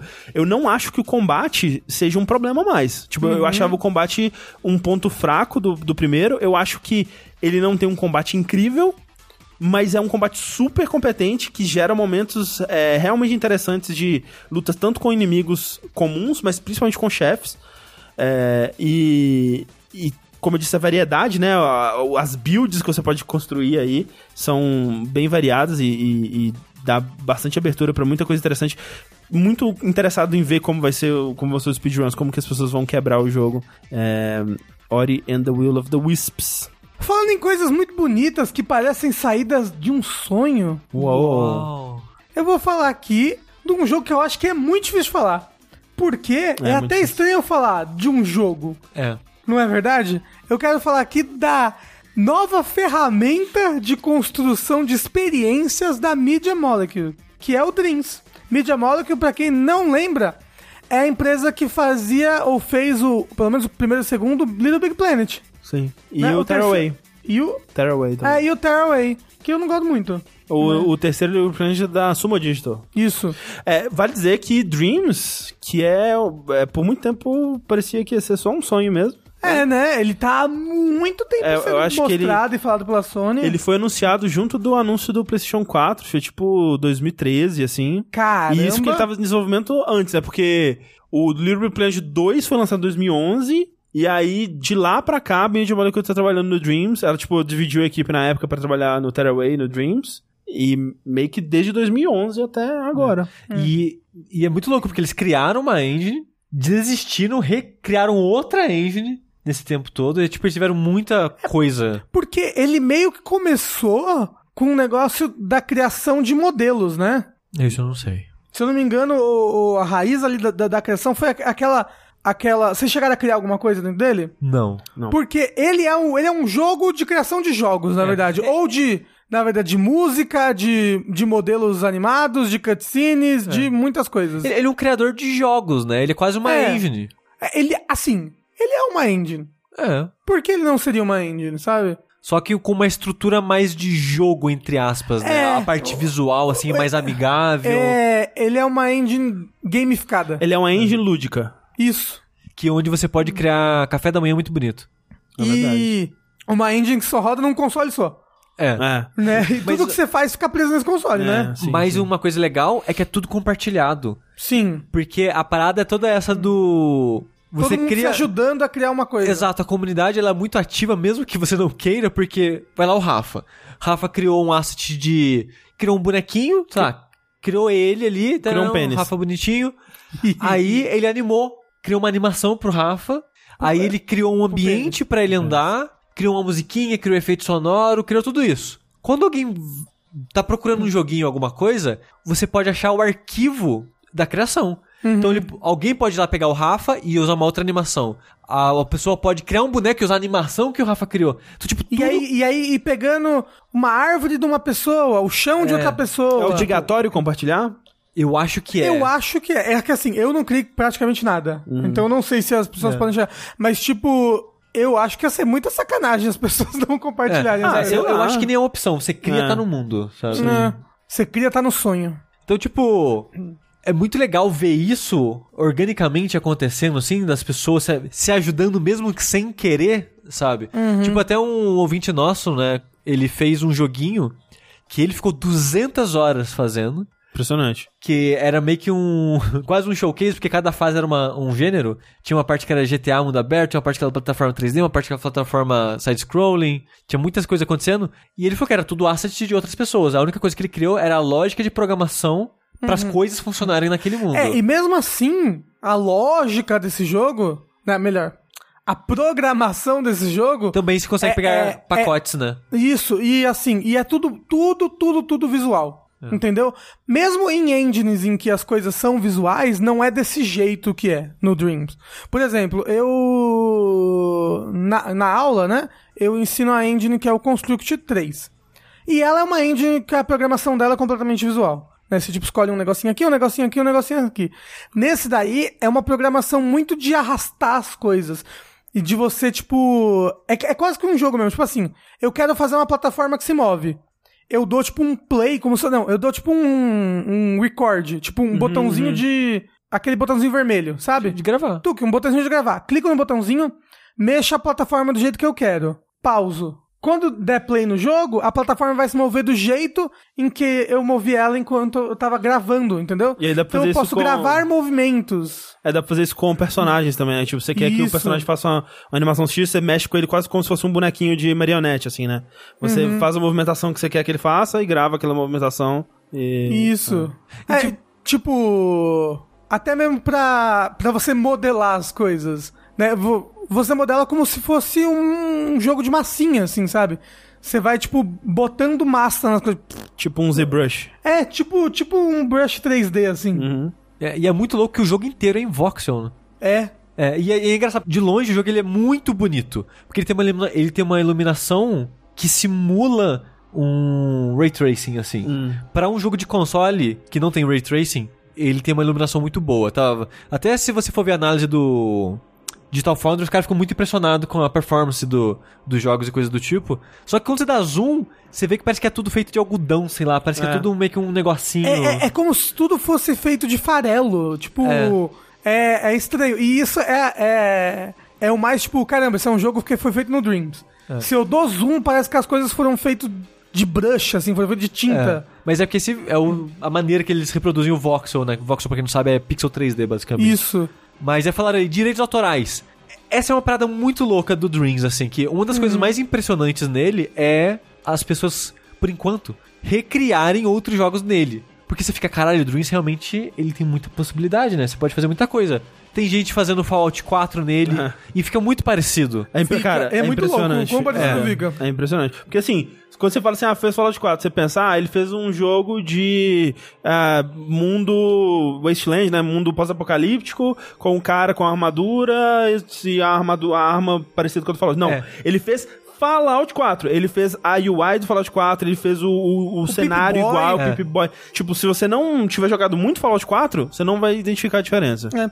Tipo, uma pessoa fala, ah, dá, dá pra fazer superfície lisinha. Sim, dá. Mas sempre tem aquele efeitinho de... de, Pen- de- Penugenzinha, né? Um... É, cê- sempre tem uma penugenzinha. Algum objeto, você vai achar uma penugenzinha que, tipo, ah, aqui ó, foi Dreams esse negócio. Mas eu acho que tem um certo carisma essa Não, cara dele. Tem um charme, Tem, né? tem- tem um, um negócio de sonho mesmo, tipo, sei lá, não, não- quase como se não fosse sólido aquilo. Aquilo é meio que fantástico, meio Sim. que leve, não sei. Então, tipo, sobre o direito autoral, tem muita gente replicando outros jogos e é muito impressionante você ver o, o, o quão próximo as pessoas conseguem chegar. Não, você viu o moço que ele fez aquele, aquele Sonic que nunca saiu?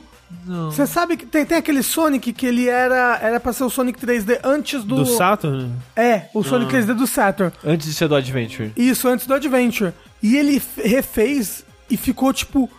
Não dá pra saber. Se você vê o jogo ele rodando, você pensa que é tipo. Ai, nossa, alguém conseguiu aquele projeto que nunca lançou. É, e outra parada legal é. Uma das críticas que eu tinha, e acho que muita gente tinha pro Little Big Planet, era a física bizarra dele, né? É. E nesse jogo você cria sua física. Tipo, tem a padrão, mas você cria sua física. Então você consegue colocar fios bem diferentes pros jogos, né? É, e assim, como você falou do compartilhamento, você pode pegar das outras pessoas, sabe? Sim, achar, sim. tipo, já personagens, achar coisas. Voltando pro direito autoral, toda a música e sons que você usa no jogo, você meio que tem duas fontes. Uma é você criar, porque tem uma ferramenta de compor Sim. sons que e é trilhas. extremamente Complexo. completa e complexa, mas é muito completa. É absurdo É. quão completa essa ferramenta de som. Eu, eu que não entendo nada de som, eu vejo aquilo e fico. Não sei o que fazer. E a outra é microfone que você liga no, no controle ou o microfone da câmera. Você que- pode gravar o DMX latino. Exato, o que gera situações bizarras, porque você pode, tipo, é, colocar som de Mario, É. gravar e colocar no seu jogo. E tem gente que tá fazendo isso. Eu não sei como que a Sony vai agir daqui a um tempo. Ela já tá tirando coisas, por exemplo, Fallout 4 ainda tá. Eu online. não sei. É. Mas eu sei que tem gente que faz isso, que eu sei que tem gente que tá pegando trilha de Mario, som dos pulos, essas coisas, e colocando nas- nos clones de Mario. Se alguém deles. aí no chat, o, o William, que é o maior dreamzeiro aqui do- da, da porra toda, souber como é que, a, como é que eles, se eles já estão lidando com isso, se eles já estão removendo, porque eu fico curioso também. É. Mas, ó, falando disso de, do, do nossos ouvintes mexendo Dream, é, o Neo Gamer, ele falou que o nome do joguinho dele que a gente comentou é o Sausage Dog Saga. É, pra jogar você precisa ter o Dreams, né? É, pra jogar você precisa ter o Dreams. Sim, é, o que eu falei, tipo, é uma engine, mas que ela tá presa, tipo, nela mesma e no console do PS4. Então, então fica a minha pergunta pra você, Rafa. Eu tenho várias perguntas, na verdade. Posso fazer todas elas? Ah, pode, pode. Eu, eu, eu queria falar do joguinho, mas depois a gente fala. Que tem um joguinho, né? Tipo, um joguinho que. Sim, sim, Que sim. a Major Molecular fez e tá lá pra você, tipo, ver as possibilidades do Dream. Ó, o William, o Neo Gamer, ele falou que parece que não estão tirando nada ainda, né? Vamos ver. Mas, ó, é verdade, tem o, o jogo do, do Tartaruga Jorge. Ah, é no- verdade, Ai, caralho, cara! é Isso é verdade. muito bom. Tem um jogo do sonho do sushi que... a gente contou a história num DLC cedilha recente. É, é. Então, se você não é assinante, assine É. Nosso Patreon Mas padrinho pra ouvir essa Tem, história. tem um jogo, um tema também. Se É. você procura por Tartaruga Jorge jogabilidade no YouTube, você encontra essa história lá. Mas foi muito engraçado Sushi contando DLC esse dia, hein? É verdade. E detalhe, não é um jogo, né? É um vídeo. Hum, Isso. Porque, que o Rafa falou no começo, é meio que um simulador, um- uma ferramenta de criar experiências, né? Porque você pode fazer um vídeo, você pode. Você pode criar só música. É, só tem, música. tem gente fazendo clipe, né, pras, mu- pra música e tal. O café da manhã que eu comentei é só um lugar renderizado 3D estático, que você pode ficar olhando de vários ângulos. Que é um café da manhã lindo, dá vontade de comer ele todo. Ó, é o muito Neo louco. Gamer falou que o João Sushi tem jogabilidade sim. Olha só, achava que era só um videozinho. Olha Porque eu só assisti ele, né? É, é. Tem, Tem fases, fases, e- cutscenes. Mas olha Aí, só, deixa eu te perguntar, Rafa. Ah. Você pretende criar alguma coisa em Dreams? Então, você sabe que eu nunca criei algo nem no Little Big Planet? É. Mas, mas é a sua vibe, não é? É a minha vibe, mas é, é tão mais complexo do que É, outras então. coisas de criação simples que eu vou gastar mais tempo do que eu acho que eu É. gostaria. Assim, eu tenho muita vontade, mas sabe o que, o que que me tira um pouco de vontade? Ah. Eu teria. Co- Como ele, você pode criar coisas muito complexas que eu poderia gastar muito tempo nisso. Pra go- que fazer isso no Dreams, né? Então, pra É. que fazer isso no Dreams? Eu posso ir, ir fazer isso no Construct, sabe? É. Ou fazer isso no, no Game Maker. É. Porque. Porque é foda, realmente, tipo, você vai gastar 200 horas da sua vida fazendo uma parada que talvez seja uma puta parada da hora Mas as pessoas só podem acessar pelo no Dreams. Dreams, é. Mas a para- outra coisa. Mas assim. Aquilo que o rapaz levou 200 horas pra fazer, se ele fosse fazer em outra engine, seria mais de 200 horas. Ah, não, com Porque ele certeza. reutilizou todos os assets. Ah, não, e tipo, no Dreams você faz coisas 3D, que eu, por exemplo, não consigo fazer no Construct nem no É. Game Maker, sabe? Mas mesmo que fosse num Unity ou numa Unreal 4, é, sabe? não, tipo, não, não- a, a desvantagem do Dreams é isso, é que ele fica as coisas ficam presas dentro do Dreams. É. Agora, outra pergunta. Queria eu que tivesse um.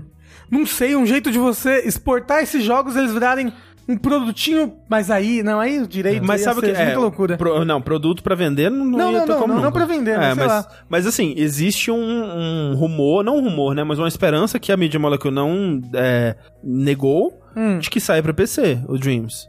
Ah, É, pô, porque, né, legal. agora estamos vendo aí o Horizon, né, já confirmado, vai sair pro PC. É, Vou botar fogo no meu PS4, ô, André. não seria impensável a Sony publicar outros jogos dela pra PC aí. E assim, o Dreams faria tem que muito sentido. Dreams- o Dreams tem que ter no PS5, né? Ah, não, isso Tipo, isso certeza. vai que- ter, Isso Ah. vai ter, com certeza. Tem que já já Mas, É, porque, porque ele lançou muito no final da vida do PS4, senão ele vai morrer muito rápido. sim, e aí lançando pro PC, e na verdade isso é algo que podia ter já também no... é, no, no PS4 também, uma versão grátis do Dreams que te possibilitasse você fazer alguma coisa. Não digo jogar todos os jogos, mas alguma coisa, É, sabe? Joga, mas não cria. ou mais Isso, limitado. Podia ter uma versão grátis pra você só jogar. Não, mas assim, Mas não poder criar. Só jogar ainda parece muita coisa, É? sabe? Porque É, porque é muita, muito jogo. É muito, né? muita coisa, mas assim, alguma, com alguma limitação, mas que, tipo, esse- possibilitasse jogar algumas coisas. Hum. Por exemplo, vamos dizer, sei lá, você pode jogar dois jogos por mês, não sei, sabe? Alguma coisa assim. Dois jogos por mês não, porque uma coisa legal dele é você ficar surfando pelas Exato, experiências exato. que as pessoas estão criando, né? Mas eu acho que uma coisa legal do Dreams é, pra um público mais jovem que nunca mexeu numa engine, é uma porta de entrada muito legal. É. Porque É, você, já, você já vai ter várias coisinhas que você vai poder jogar. Aí você pensa, putz, eu gostei disso. E se eu fazer do meu jeito e alterar algumas coisas, sabe? É, porque, tipo, a criação do mundo, aliás, a criação de tudo é muito você pega, duplica, duplica um, um monte de coisa e com isso você faz um cenário. Ou então uma coisa que ele tem que é muito legal. Tipo, eu achei uma árvore sua, Sushi. Que você fez uma árvore legal. É uma Bo- árvore de sushi. É, uma árvore de sushi. Eu botei no meu cenário. Eu pensei, nossa, podia ter um galho a mais aqui. Ali mesmo, na criação do mundo, eu pego a sua árvore, puxo, e faço um galho. Entendeu? Eu puxo e eu modelo ela ali mesmo. Sem ir pra outro lugar, sem ir pra nada. É. E, Nossa, da hora. e outra coisa, eu acho que esse jogo vai ser legal também, tipo de... Eu acho que o foco dele não é criar experiências gigantes, jogos de horas e horas e horas. É, não. Eu, eu acho que ele é mais, tipo, fazer experiências mesmo, sabe? Tipo, ou fazer um videozinho. Porque ele, ele é muito uma maneira de se expressar, sabe? Que eu acho que é muito mais intuitiva, fácil e rápida do que uma engine de verdade. Dito isso, as pessoas vão criar experiências gigantescas, eu tenho sim. certeza. Com certeza, mas eu acho que o foco, pelo menos pra mim, o que parece mais interessante é isso. As pessoas usarem como uma maneira de se expressar e aprender e usar de porta de entrada, sabe? É, já tem pessoas que fizeram coisas incríveis no Dreams que estão usando como portfólio pra. pra... Pra É, teve, gente, teve gente que já foi contratado, né? Pois é. O, outra coisa também que é importante que o o William, né, o Neo Gamer falou no chat agora, é que ele gastou 200 horas naquele, no jogo da- do Cachorro Salsicha, porque ele tava aprendendo também, né? É. É. Agora, pro jogo do, do, do Sonho Sonho. Sushi, ele disse que foram menos de 20 horas já. Então, tipo assim, é bastante tempo ainda, mas como ele já tinha o conhecimento, né, ele já fez mais rápido, né? Então, muito do tempo que você vai gastar também é aprendendo. Como, tipo, toda coisa que você... Assim como numa Tudo, engine né? na É. vida, ou, ou, sei lá, você vai fazer... Desenhar, Editar vídeo, coisa, sei lá, é. é. Tudo que você for fazer, você vai ter que aprender primeiro, né? E aí depois fica mais fácil. Mas sabe o maior mistério de Dreams pra mim? Hum. Ele existir. É a Sony ter financiado esse projeto por quase É, 10 anos. nossa. É impressionante. Porque é uma parada, de verdade, não vai se pagar. Não. é, é uma parada de portfólio. Pra, pra Sony, pro, pra Media Ah, não, é, Molecule, é- sabe? é- é tipo um filme de Oscar, sabe? É, o jogo do Oscar. É o jogo Porque de assim, Oscar.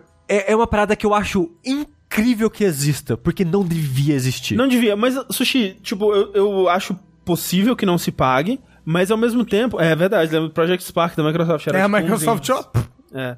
Mas o. Eu acho provável que não se pague também. É. Mas eu consigo ver uma parada dessa viralizando, sabe? Tipo, se, se, eles, se, se eles tornarem ela mais acessível, geralmente. É, é, alguma pessoa ali falou, por exemplo. É, se você. é, Se eles oferecerem, por exemplo, uma assinatura. Tipo, sei lá, paga um real, você pode jogar cinco horas de Dreams. Não sei, sabe? Alguma coisa que torne o, o- a parada mais acessível no PC e outras coisas assim. É que as pessoas vão, sabe, se um PewDiePie faz uma parada no Dreams e viraliza, sabe? Eu, e aí, que medo. e aí a, a Que ju- parada. e aí a juventude vai atrás do, do- da parada pra jogar e tal. Eu consigo ver, sabe, tipo um Roblox, sendo a, no- a nova, a nova é, febre da criançada. Hum. Uma coisa que o cara falou que é legal, realmente dá pra você prototipar É, coisas então. bacanas. Tipo, pô, eu tenho uma ideia de jogo, será que vai ficar legal? Ao invés de eu passar muito tempo numa engine mais, entre aspas, séria fazendo isso, eu posso prototipar ali no Dreams, ver, tipo, hum, não, acho que não é uma boa ideia. Eu, tipo, não, porra, bacana essa ideia, e depois ir pra um outro lugar. É, e serve também muito como pra, com propósitos educativos também, né? Isso, é, eu acho que dá. O propósito educativo é ruim porque é um, difícil você acessar o jogo, né? É, não, é, sim, eu não digo nem pra. É, Usar em escola, né? é não, eu, Hum. é, é pra, pra pessoa aprender, tipo, a, a criança se interessar, entender. conta própria, Por conta assim, própria é, tá. e tal, assim. Mas, é, mas até em escola também daria pra usar, sabe? Mas é, realmente não pra. Numa, numa, num curso de design de games, talvez, mas num- Uhum. numa escola mais, né, geral, assim. É, Vocês jogaram o joguinho? eu joguei. Assim, a gente jogou. Você jogou ele inteiro? Não, não, não, não o jogo do Dreams. Ah, não, tô falando do jogo do Dreams. Não, não, a gente só procurou jogos lá. A gente jogou, na verdade, só o jogo do Cachorro Salsicha, Sim, porque foi tipo uma hora, assim, a gente, É. a gente ficou um bom tempo nele. Ah, é porque é, ele, ele vem com um jogo, né, que a Media Molecule fez, pra mostrar, olha, isso tudo aqui foi feito dentro do Dreams. Inclusive o próprio Dreams foi Uhum. É. feito dentro do Dreams. Sim, sim. É uma loucura. O tutorial do Dreams é feito no Dreams, né? Isso. E aí, esse jogo, ele é muito impressionante. Ah. Ele é muito impressionante. Você fica, caramba, esse daqui foi ver dentro do... Meu Deus do céu. Até porque você pega aquilo ali de primeira, né? Você ainda não viu todas as loucuras que as pessoas estão fazendo dentro do Dreams. Mas ele conta, tipo, uma história de um, de um moço que tocava baixo numa banda de jazz. É baixo, né? Bass? Mas é, contrabaixo É, também. assim. É, ele tocava, é um grandão, um bum bum bum Sim. bum, bum bum bum. Aí ele tocava isso e ele tipo briga com a banda e sai da banda. E aí é ele meio que sonhando com essa briga e com as coisas que levaram até essa briga, inclusive com uma menina da banda que foi com que ele brigou, que era um amor dele. E que ela era amiga da infância e tudo mais. E nisso você vai passando por vários gameplays diferentes dentro disso. Que tipo, é, ele tem tipo uns bonequinhos que eram os bonequinhos da infância dele. Então você joga com esses bonequinhos em cenários de plataforma, você alterna entre os dois personagens. É, tem um outro, um robozinho, que é o. Parece muito o robozinho do. Daquele do óculos VR que a gente jogou. Astrobot. Parece muito Astrobot. Eu acho que deve ser ele. Deve ser o robozinho da Sony, não é o nome dele? É roubazinho da Sony, né? Esse é o nome dele. Isso, é um robozinho da Sony, você joga umas fases com ele. Ele tem. Ele, ele tipo, se torna uma bolinha, ele desca- descarrega energia elétrica. Aí tem outras partes que você joga com ele, com o guitarrista, barra baixista, e. E, e ele, ele vira tipo point and click, assim, você vai no lugar, ele, ele parece muito um. Green Fandango, assim, sabe? Você fala com as pessoas, obviamente, tudo com voz e tudo mais, né? Que você pode, se você quiser usar o seu microfone no Dreams pra botar voz nos seus jogos. O que me assusta porque, meu Deus do céu, o que, que as pessoas podem fazer Então, de, tem- de, de mais 18, é isso? Tem Pô, muita, muito espaço pra pessoas fazerem coisas horríveis, mas o pessoal da Media Molecule diz que eles têm toda uma equipe trabalhando pra... na curadoria disso pra, Ah, né? que bom, né? Porque Assim- se, o, se, o pessoal, se o pessoal usou o troca-cartas do 3DS pra espalhar É. pedofilia, Mas o, o que me impressiona é que tem o pessoal, uma curadoria pra tirar pornografia e coisas mais horríveis, mas não tem ninguém pra tirar o Mario, né? E o Sonic. ah, mas é que eles não sabem se isso vai dar ruim, né? Quando der ruim, eles tiram. E tipo, opa, não sei não, É que nem o hein? YouTube, o YouTube não tirava nada antes. Aí o YouTube depois cagou no pau. Não, então. E aí você, vo- você vai jogando esses três estilos assim. E é, é muito bacana a história, o desenvolvimento, a briga dele com a banda. E, e é grande. Hum, É tipo umas 3, 4 horas de jogo. ok. E tem, tipo, momentos musicais, a trilha sonora é foda, onde é super legal. Se você pegou esse jogo, joga o joguinho da Media que vale a pena como um jogo assim por si só. E você ganha um monte de asset do jogo, né? Ah, legal. Porque como você tem, tipo, você tem que achar umas bolhas, que nem no Little Big Planet. Você acha umas bolhas e você ganha os assets. Então você tem que ir procurando e achando. E eu posso, por exemplo, se eu quiser fazer um point and click. Porque eu- a primeira coisa que eu pensei em fazer no Dreams é um point and click. Eu quero Uhum. fazer- se eu for fazer alguma coisa, vai ser um point and click. E eu já sei qual point and click eu vou fazer. Eu posso pegar a parte point and click do jogo da, da Media Molecule e ver como foi feito? Sim, você pode pegar tudo e ver como é que foi feito. Porra, isso é muito legal, cara. E tipo. Cara, eu tô e empolgado, é muito Rafa. Legal. É muito legal. O lance pra mim é, quando a gente jogou o Dreams no, na, no Saideira, é, eu achei muito ruim de controlar. Porque a gente tava jogando com o DualShock, né? É, e aí o então. DualShock você controla com a, a light bar dele, né? Com o acelerômetro, né? Você não controla com os analógicos, né? Você controla mexendo o controle, tipo um emote meio zoado, porque é meio zoado, né, o DualShock. E aí É, o, o jeito... O, o- o que pra controlar pro gameplay não é tão ruim. Ou é ruim pra criação. Pra criação, exatamente. É. Ah, é. não, sim. No jogo mesmo, o jogador, o, né, o game designer escolhe como vai ser controlado, Isso. né? Tipo, no jogo do cachorro salsicha que a gente jogou, dava pra controlar no analógico normal. É, mas por exemplo, o point and click desse joguinho do Jazz é pelo coisa. Ah, que bosta. Mas não, é- e não, não é ruim. É, é simples, na verdade. Bom, vamos ver. Mas o lance é, o jeito recomendável de jogar é com o... O, Dois move. O é, o PlayStation moves. Move, os dois PlayStation Move, que você precisa da PlayStation Camera e dos PlayStation Move, que ninguém mais tem aquela porra, né? Ninguém mais. A gente tem, é, só que faltava a câmera, né? Ah. Porque eu até tinha uma câmera do PlayStation, ela estragou, não sei porquê, pra se eu levasse numa uma assistência técnica, talvez fosse até simples de, de consertar. Mas enfim, eu pedi no Twitter, pensei, será que alguém tem uma PlayStation câmera aí? Sobrando. Um ouvinte tinha uma PlayStation câmera, ele me mandou a PlayStation câmera dele. Eba. É, muito obrigado. Muito obrigado, E- ouvinte. É, eu, eu devia ter lembrado o nome dele, né? Devia. Devia, né? Eu sou muito sem consideração aqui. é, e meu celular nem tá aqui pra olhar. Mas obrigado ao ouvinte que me mandou a câmera e tinha um cachorro muito bonito. É, o ouvinte. Mas o. o ainda não liguei pra Ah. mexer na parte de criação, porque eu quero ver de qual é que é. Mas tem duas câmeras, não tem? Do, do PlayStation? É modelos diferentes. Modelo da mesma. diferente, é. Tipo, tem a câmera que saiu na época do PlayStation 3, uma que saiu na época do PS4. Tem a câmera do PS2, a iToy lá, Tem, é? verdade. Não é pra usar ela. Mentira, Talvez não dele, não sei. Mas então, quando você modela com os dois moves, é, é muito mais fácil. Porque aí você realmente pega as coisas e fica, tipo, brincando de massinha de modelar com as mãos, mexendo. Com a. Com o DualShock 4, nossa, é muito mais complicado. É. Pra modelar, principalmente. Pra meu mover as coisas no cenário, bem menos. Uhum. Porque você ainda pode.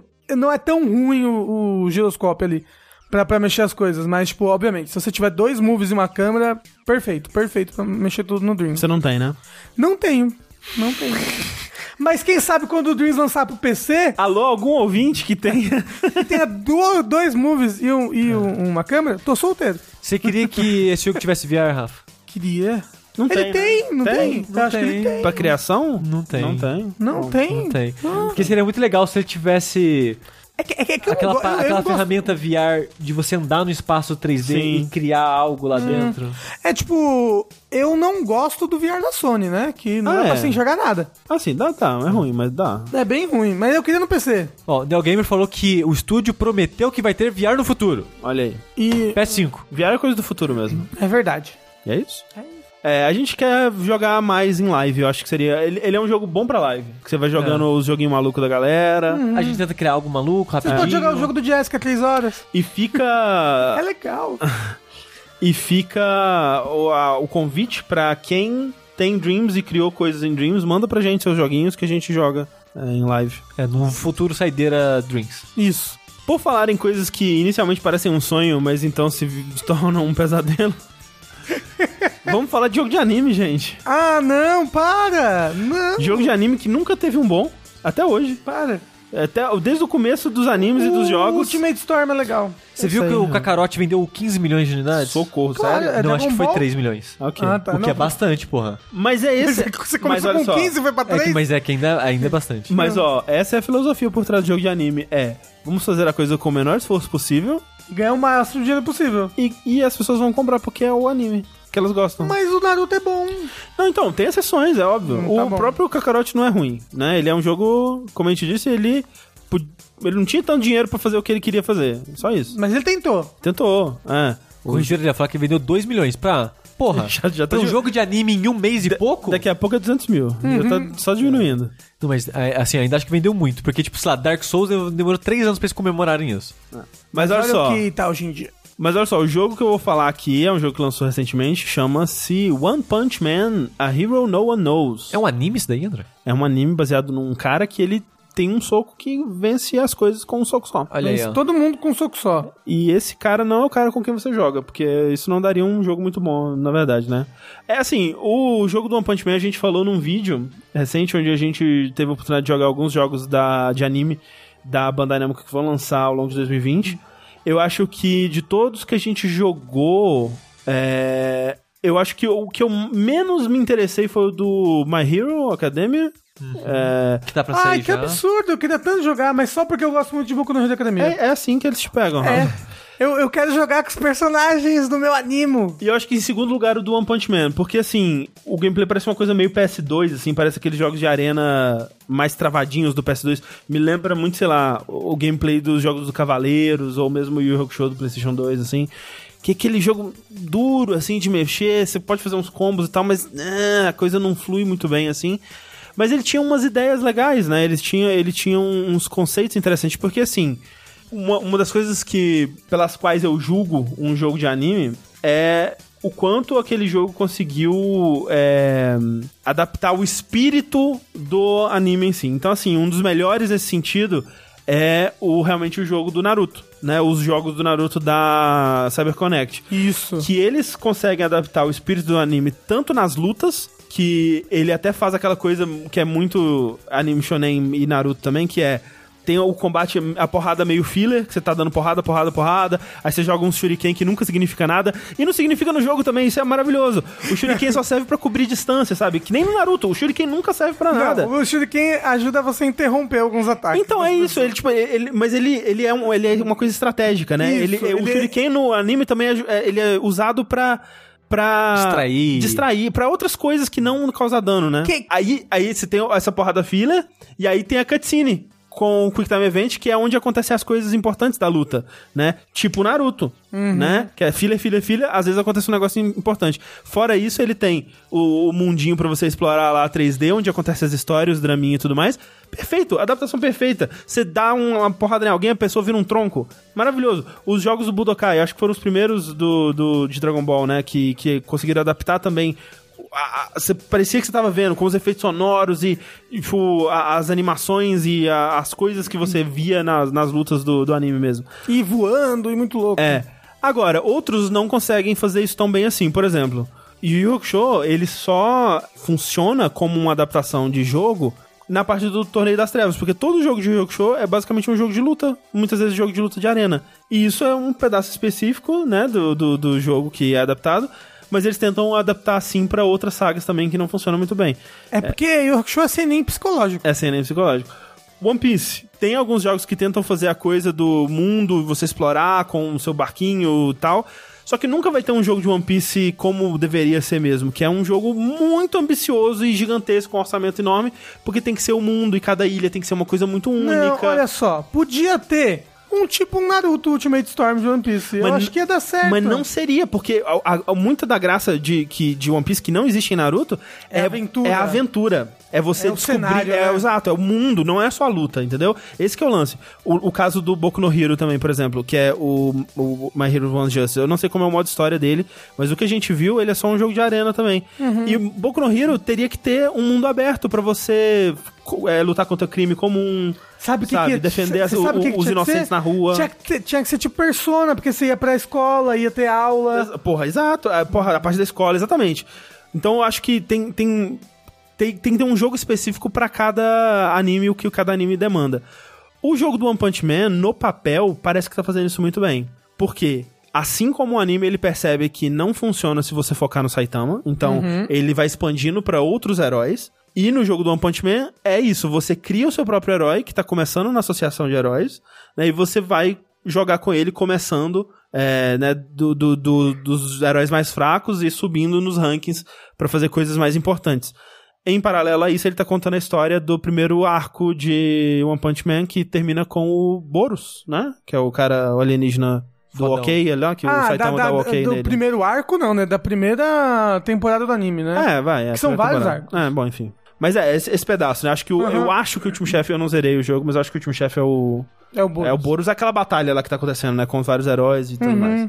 Da invasão alienígena. Isso. É, e, e aí, a estrutura dele é essa. Você tem um mundo semi-aberto, onde você tem, tipo, meio que hubs, assim, onde tem várias quests. Você vai pegar quests de, de ajudar o cidadão do bem e vai receber missões e fazer essas missões. E aí, nas lutas, ele tem alguns sistemas que também lembram é, One Punch Man, que é... Você tá lutando contra um inimigo, de repente chega um outro herói pra te ajudar, de repente acontece uma invasão dos homens topeira. De repente começa a cair uns meteoros, que nem nas cidades, né? Que tem os, os níveis de alerta de dragão e uh, outras coisas. Coisas acontecem nesse mundo, né? De forma inesperada e tal. E aí você pode encontrar outros jogadores é, no mundo também, é, que criaram seus próprios heróis. Você pode ver os heróis dele e tal. E você tem sua a sua casinha, seu apartamento que você pode decorar com coisas que você vai co- coletando pelo mundo. Então ele tem toda essa parte mundana da, da vida meio chata do herói, sabe? Da vida doméstica. Ele tem é, essa parte de, tipo, tem muitos heróis tentando chegar é, no, no- nos rankings mais altos e fazer a sua a seu nome, né? E, e ascender no, no mundo dos heróis. Ele tem essa coisa do mundo, é, é, o mundo su- é, perigoso, né? E onde acontecem coisas é, inesperadas e surpreendentes e coisas horríveis o tempo todo acontecendo. E ele tem o Saitama, que é o cara que meio que tá de saco cheio de tudo e aparece de vez em quando, dá um soco e vai embora. Do ponto de vista das outras pessoas, né? Porque isso é muito interessante, né? Tem esse cara que ele é super forte, que de- derrota todo mundo com um soco, mas meio que ele não tá lá sempre, ele che- chega atrasado, né? E tem a É, meca- ni- ninguém meio que sabe quem ele é. é. E a, a- tem essa mecânica, né? Porque o jogo ele também tem um modo de arena, onde você pode jogar como se fosse não é um jogo de luta normal, você escolhe um trio, é, é de trio contra trio, que é meio estranho, mas você escolhe seu trio, o inimigo escolhe o trio dele, e vocês podem escolher o Saitama. Só que o Saitama ele só pode ser o último da, da, da sua escolha, porque nessa pegada ele vai ser. é, ele vai estar atrasado pra, pra luta. Então vai ter uma telinha no canto, onde ele vai estar correndo pra chegar. E ele só chega quando zera o timer do. do, do né, a contagem pra ele chegar, que é basicamente a duração da luta. É cinco minutos pra ele chegar. É. E- Ou seja, quem escolhe o Saitama meio que tem que jogar com dois personagens só, né? Exato. Essa que é a ideia, né? Porque eu lembro até no vídeo o Sushi e o Tengu ficaram me perguntando, será que faz sentido isso? E, e o lance é, quando você joga bem, né? é, você reduz o tempo que o Saitama demora pra chegar. Tipo, você fez um combo da hora, reduz tipo 7 segundos. Você desviou de um ataque, né, de, com estilo, reduz mais 5 segundos. Então você consegue reduzir o tempo que ele vai chegar, mas pra isso você tem que estar jogando muito bem. E eu acho que essa é a ideia, que tipo, o Saitama ele não tá lá pra é, você ganhar se você perdeu pra caralho nas outras. É tipo, o Saitama só vai vir pra você dar aquela humilhada final. Tipo, e- e- ele só vai vir se você já tiver com a luta ganha mesmo. Porque aí quando ele vier, você vai dar um soco e, e você Acabou. vai ganhar. E eu acho isso estranho, essa filosofia. Mas é. Mas é Eu acho que é o jeito que eles en- acha- ah, o jeito que eles tiveram pra encaixar o Saitama. Não. Porque o Saitama é muito difícil de lidar com É, ele e, como personagem. e o lance sabe? é. Não vou dizer que eles fizeram um bom trabalho nisso, até porque eu não joguei tanto assim do modo de luta, mas é o jeito que eles fizeram pra balancear o jogo, né? Sim. Porque, tipo. Eles só vão deixar um cara que entra com um soco e ganho com um soco só ganhar a luta, se a luta já tá definida, né? Tipo, se, se eu, eu, eu, é, tô batendo pra caralho no cara e aí na luta final o Saitama chega e ele me vence, porra, aí é paia, escroto. Achei, achei meio merda. Agora, se o cara já tava ganhando mesmo, é tipo o Fatality, né? E aí ele dá, dá um soco e, e vence. Mas eu, eu gostei muito daquele negócio que vocês falaram no vídeo, que tem o, o Saitama dos sonhos. Isso, Sim. isso. Que aí é um Saitama que é fraco, né, na verdade. É, é ele aquela- é fraco, ele é normal. É aquela cena no. Acho que, acho Dos que é no primeiro. é, episódio, é. primeiro ou segundo episódio que ele tá lutando no, no viaduto contra uns bichos. É uma cena incrível, Isso, inclusive. contra os homens topeiros. Os homens topeiros, exatamente. É, que aí ele tá com aquele pijaminha listrado, né? Uhum. Você falava uma coisa? Não, mas, é... Então, tipo, isso tudo é muito legal. Tipo, eles entendem o One Punch Man, eles entendem o- sobre o que que é o One Punch Man, eles entendem qual que é o apelo do Saitama, por que que o Saitama não pode ser o protagonista de verdade mesmo, né? Como, tipo, eu, eu não assisti a segunda temporada, mas pelo que eu entendo, a segunda temporada é muito sobre os outros heróis também, né? Ah, sim, assim, eu não assisti, mas eu leio o mangá. E é. É, pois é. Saitama aparece uma vez a cada 10 capítulos, assim. É. Então, eles entendem isso, eles fazem isso muito bem. O problema é que é tudo ruim, cara. Ah, Não, o problema é que o investimento desse jogo deve ter sido É, tudo. não é. tudo- Exato. Tipo, três coxinhas e um pastel. É isso. Exatamente. Tipo, eles não têm dinheiro pra fazer o que eles querem. Eles, você consegue ver eles na- no, no pitch do jogo. Velho, isso aqui, ó, perfeito, a gente sabe, um jogo aqui, ó. Você vai criar o seu próprio herói. vai fazer, vai, ser subir ótimo. É, vai ser tudo maravilhoso. No papel, esse jogo é incrível, cara. Esse jogo é incrível. Só que eles não tinham dinheiro. E aí, assim, tudo é muito mal feito, cara. Tudo é muito tosco. Desde questão de performance, o jogo, ele parece, sem sacanagem, um jogo do começo do PS3, assim. É tudo muito feio, os modelos simples, iluminação tosca, é, e ainda assim tem problema de performance, de frame rate no, no- nos cenários mais abertos. Quando você tá andando no, no- no- no- nos cenários mais abertos, o- os jogadores mesmo demora pra carregar o, o- o- a aparência deles, o que eles criaram, né, de aparência. As missões são muito genéricas, todos os personagens que não são heróis da série foram criados no criador de personagem do jogo, e isso fica muito óbvio, sabe? É, é- Tem, tem- tem, tipo, muita opção pra você customizar os golpes deles no do Então, os golpes são golpes de outros heróis também. Não tem Ah. nada único, sabe? Tipo, Uhum. eles criaram os heróis. E aí eles criaram um criador de personagem que tem, tipo, ah, 10 É opções tipo de do Soul cabelo. Calibur. É tipo do Soul Calibur. E aí aí só uma- escolhe o estilo de alguém. e tem uma- umas paradas que são muito escrotas, porque tem, tem a- o Vaccine Man, né? E aí, velho, o Vaccine Man aparece em todas as cores do arco-íris. Tipo, como outros vilões, sabe? Ah. Eles só mudam a cor e fala. E aí, às vezes, assim, eles pegam o, item nariz de palhaço, que é uma bolinha, e põe no peito dele de uma outra cor, como se fosse um cristal, assim. e aí, tipo, cara, é muito tosco, sabe? Tipo, você vê que eles estão tentando extrair o leite de pedra ali, tirar tudo que eles, que eles conseguem do pouco que eles têm, mas fica muito, muito tosco.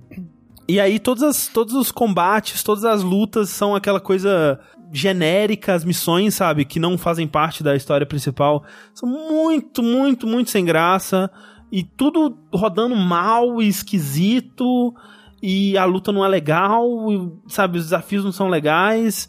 Então é triste, é um jogo triste. Te deixa triste porque você vê que ele tinha potencial, você vê que as pessoas pelo menos tentaram entender o que que era o anime. Esse jogo, você... ele é a prova de que ideia não é tudo. Ideia não é tudo, né? Quando, quando a gente pensar, é, quando a gente for falar de, né, é, ter uma ideia não significa nada, a gente vai sempre lembrar de One Punch Man. É, É, precisa de quê? Tempo e dinheiro. Principalmente dinheiro e tempo. É, porque o dinheiro... É, é pro- tem, tem- tem aquele O triângulo, tempo né? dá o dinheiro, né? Porque com o tempo você paga os funcionários pra continuar É, trabalhando. É verdade. Não, mas tem um triângulo que é tempo, dinheiro e qualidade. Um negócio assim, Hum. você só pode escolher dois. certo? Mas é isso. É, One Punch Man, A Hero No One Knows. Triângulo. É mais um jogo de anime Que ninguém conhece. que ninguém conhece. É, esse jogo ninguém vai conhecer. É, isso aí, qualidade, time, money, quality. Se você encurta um, o outro sofre, é isso? É, tipo assim, ah, eu quero uma coisa em que eu gaste pouco tempo e pouco dinheiro. eu não vou ter Ah, qualidade. Entendi, entendi. Eu entendi. quero algo com. seja feito em pouco tempo e com muita qualidade. Eu vou gastar bastante dinheiro. Hum, entendi, entendi. Entendeu? Aí eu, eu quero algo feito em pouco tempo. Eu preciso pra isso gastar muito dinheiro. Pra ter muita qualidade, entendeu? Entendi, entendi. É isso. É tipo assim. Mas assim, vendo os jogos de anime hoje em dia, ele é quase aqueles... Jogo de filme de antigamente, né? É. Os jogos de anime estão ainda nessa pegada, né? É, dos, dos jogos mid-tier que cus- são feitos em, tipo, seis meses por 10 funcionários que se mata lá, recebe 3 reais. É o jogo um way. Só que você paga 60 dólares pra comprar. É, É esse isso é que o problema. Esse que é. Esse jogo tá caro no Mas Steam, aí, velho. vixe, vixe, eu comprei todos os Naruto Ultimate Storm por 90 reais. Na, na, na PSN. Mas sim, assim... E são bons jogos. É, mas aí que tá. Tem que esperar um tempo. É, talvez esperando um tempo. Mas será que não se faria melhor pra esse tipo de jogo? Que é Custava, co- tipo, 20 dólares? Não, mas é porque ano que vem eles vão lançar outra, tipo FIFA. Mas então, é isso que eu tô falando. Aí as pessoas comprariam mais ainda, entendeu? Não, Será elas que vão não? comprar de qualquer jeito. Tem a, tem a IP, entendeu? É porque tem, na- assim- Tem na IP. Porque assim, as pessoas que são muito fãs, elas vão comprar de qualquer jeito. Uhum. Mas tem as pessoas como eu que, porra, gosto de Saitama. Aquele carequinha ali, ele dá, um- dá umas porradas às vezes, né? É o sushi batendo no Ricardo. É... Será que é por isso que o Ricardo quer apanhar de você? Ele acha que você é o Saitama? Sabe que- se- eu nunca dei um soco na minha vida. É, vai ver que quando você Ó, der, você quando você der, cara, Olha vai aí, ó. explodir a pessoa. Mas é, eu tenho certeza que muita gente que tava vendo o gameplay No chat? no dia que eu fiz uma, Ah. uma livezinha do, do, do jogo, comprariam se tivesse, sei lá, Baratinho ali. 80, 100 reais. Talvez até menos, sabe? 10. Porque 20 dólares hoje em dia é 100 reais, né? 20 dólares hoje em dia é mais que 100 reais. É. Não, mentira. É uns 100 reais. É, mas eu acho que. Tipo, eu gosto do One Punch Man, eu gosto da ideia do jogo. Mesmo que não, é, não seja perfeita, eu penso, ah, mas é 20 dólares. Se não for perfeita, ótimo. Uhum. Não foi tão caro. O negócio é que quando você compra um jogo de 60 dólares, você tem uma expectativa. É, de 60 dólares você tem uma puta expectativa. É, né? e o que esse jogo tenta suprir sua expectativa é sistema em cima de sistema, em cima de sistema, em cima de sistema. É. Porque é uma maneira barata, digamos assim, de compensar a falta de É qualidade nas isso, né, cara? áreas. Tipo, é, é, é que nem o que a gente tá falando do Kakarote. Ele tem todos os sistemas, velho. Ele tem sistema de level up, tipo RPG, assim, que você ganha os pontos e você distribui em é, sabe, ataque, defesa, da velocidade. É porque é só número. Número é fácil É, fazer. número é fácil de fazer. Você bota o número E lá. aí você parece que você tá progredindo e fazendo coisas, e aí você vai ganhando mobília pra sua casa, e tipo, vários desses sistemas que não significam nada no fim das contas, sabe? Hum. É triste. Ah, não tem nada a ver com o assunto. Mas eu tô jogando Soul Calibur 5. Legal esse jogo, né? Cinco? É o 5 que lançou agora? o mais Tipo, recente é o seis. O 6. Tô jogando Soul Calibur 6. Legal, é, né? É um ótimo É, jogo. ótimo. Porra, lançou um monte de personagem. Vocês viram, você viu que tem a 2B? Tem, tem. Ela é mó legal, ela pula com as espadas, mó irado. Vamos jogar mais Soul Calibur 5. E Vamos. criar mais personagens. Vamos jogar Vamos. mais com os personagens que a gente criou. Porque É a gente verdade, criou e não a gente jogou. criou pra jogar no jogabilidade de 2018 e não jogamos. Isso é verdade. tem que criar o Tengu. Enquanto a gente vai lá criar o Tengu, esse foi mais um Vértice. Muito obrigado a todo mundo que assistiu ao vivo. Se você não assistiu ao vivo, quem sabe semana que vem, vai lá no twitch.tv barra jogabilidade. E caso você esteja assistindo ao vivo, lembre-se, nós temos podcasts. É verdade. Nós produzimos muitos podcasts que você pode encontrar no seu aplicativo de podcast favorito ou no Spotify. Que não é um aplicativo de podcast favorito de ninguém, mentira. Eu acredito que seja de algumas pessoas. É, Mas eu- porque é prático, né? Todo É. mundo já tem. É. Muitas pessoas têm Spotify. Ou você pode ir lá no Discord do Fio de Liça. É verdade. Contribuir com a gente e lá no Discord ouvir de lista. Mas pra você que tá aí vendo essa live e não conhece o nosso podcast, procure lá no Spotify por jogabilidade. Ou entra no nosso site, jogabilidade.de. Quem entra em site em 2020? Ah, né? eu entro pra ver os comentários. Comentem coisas legais lá. Eu sou o André Campos e eu não entro em sites. E o Sword Sushi. Eu sou eu, Ardo Ah, Sushi. caralho. Eu sou o Ardo Sushi. Eu sou o Ardo, mas agora é meu nome. é esse. Eu sou o Ardo. Largou o Edu. É. Eu sou Água do Rafa. Cada um é um elemento. Ardo Sushi. Entendeu? E até a próxima, gente. Tchau. Tchau, gente. Beijos. Mua.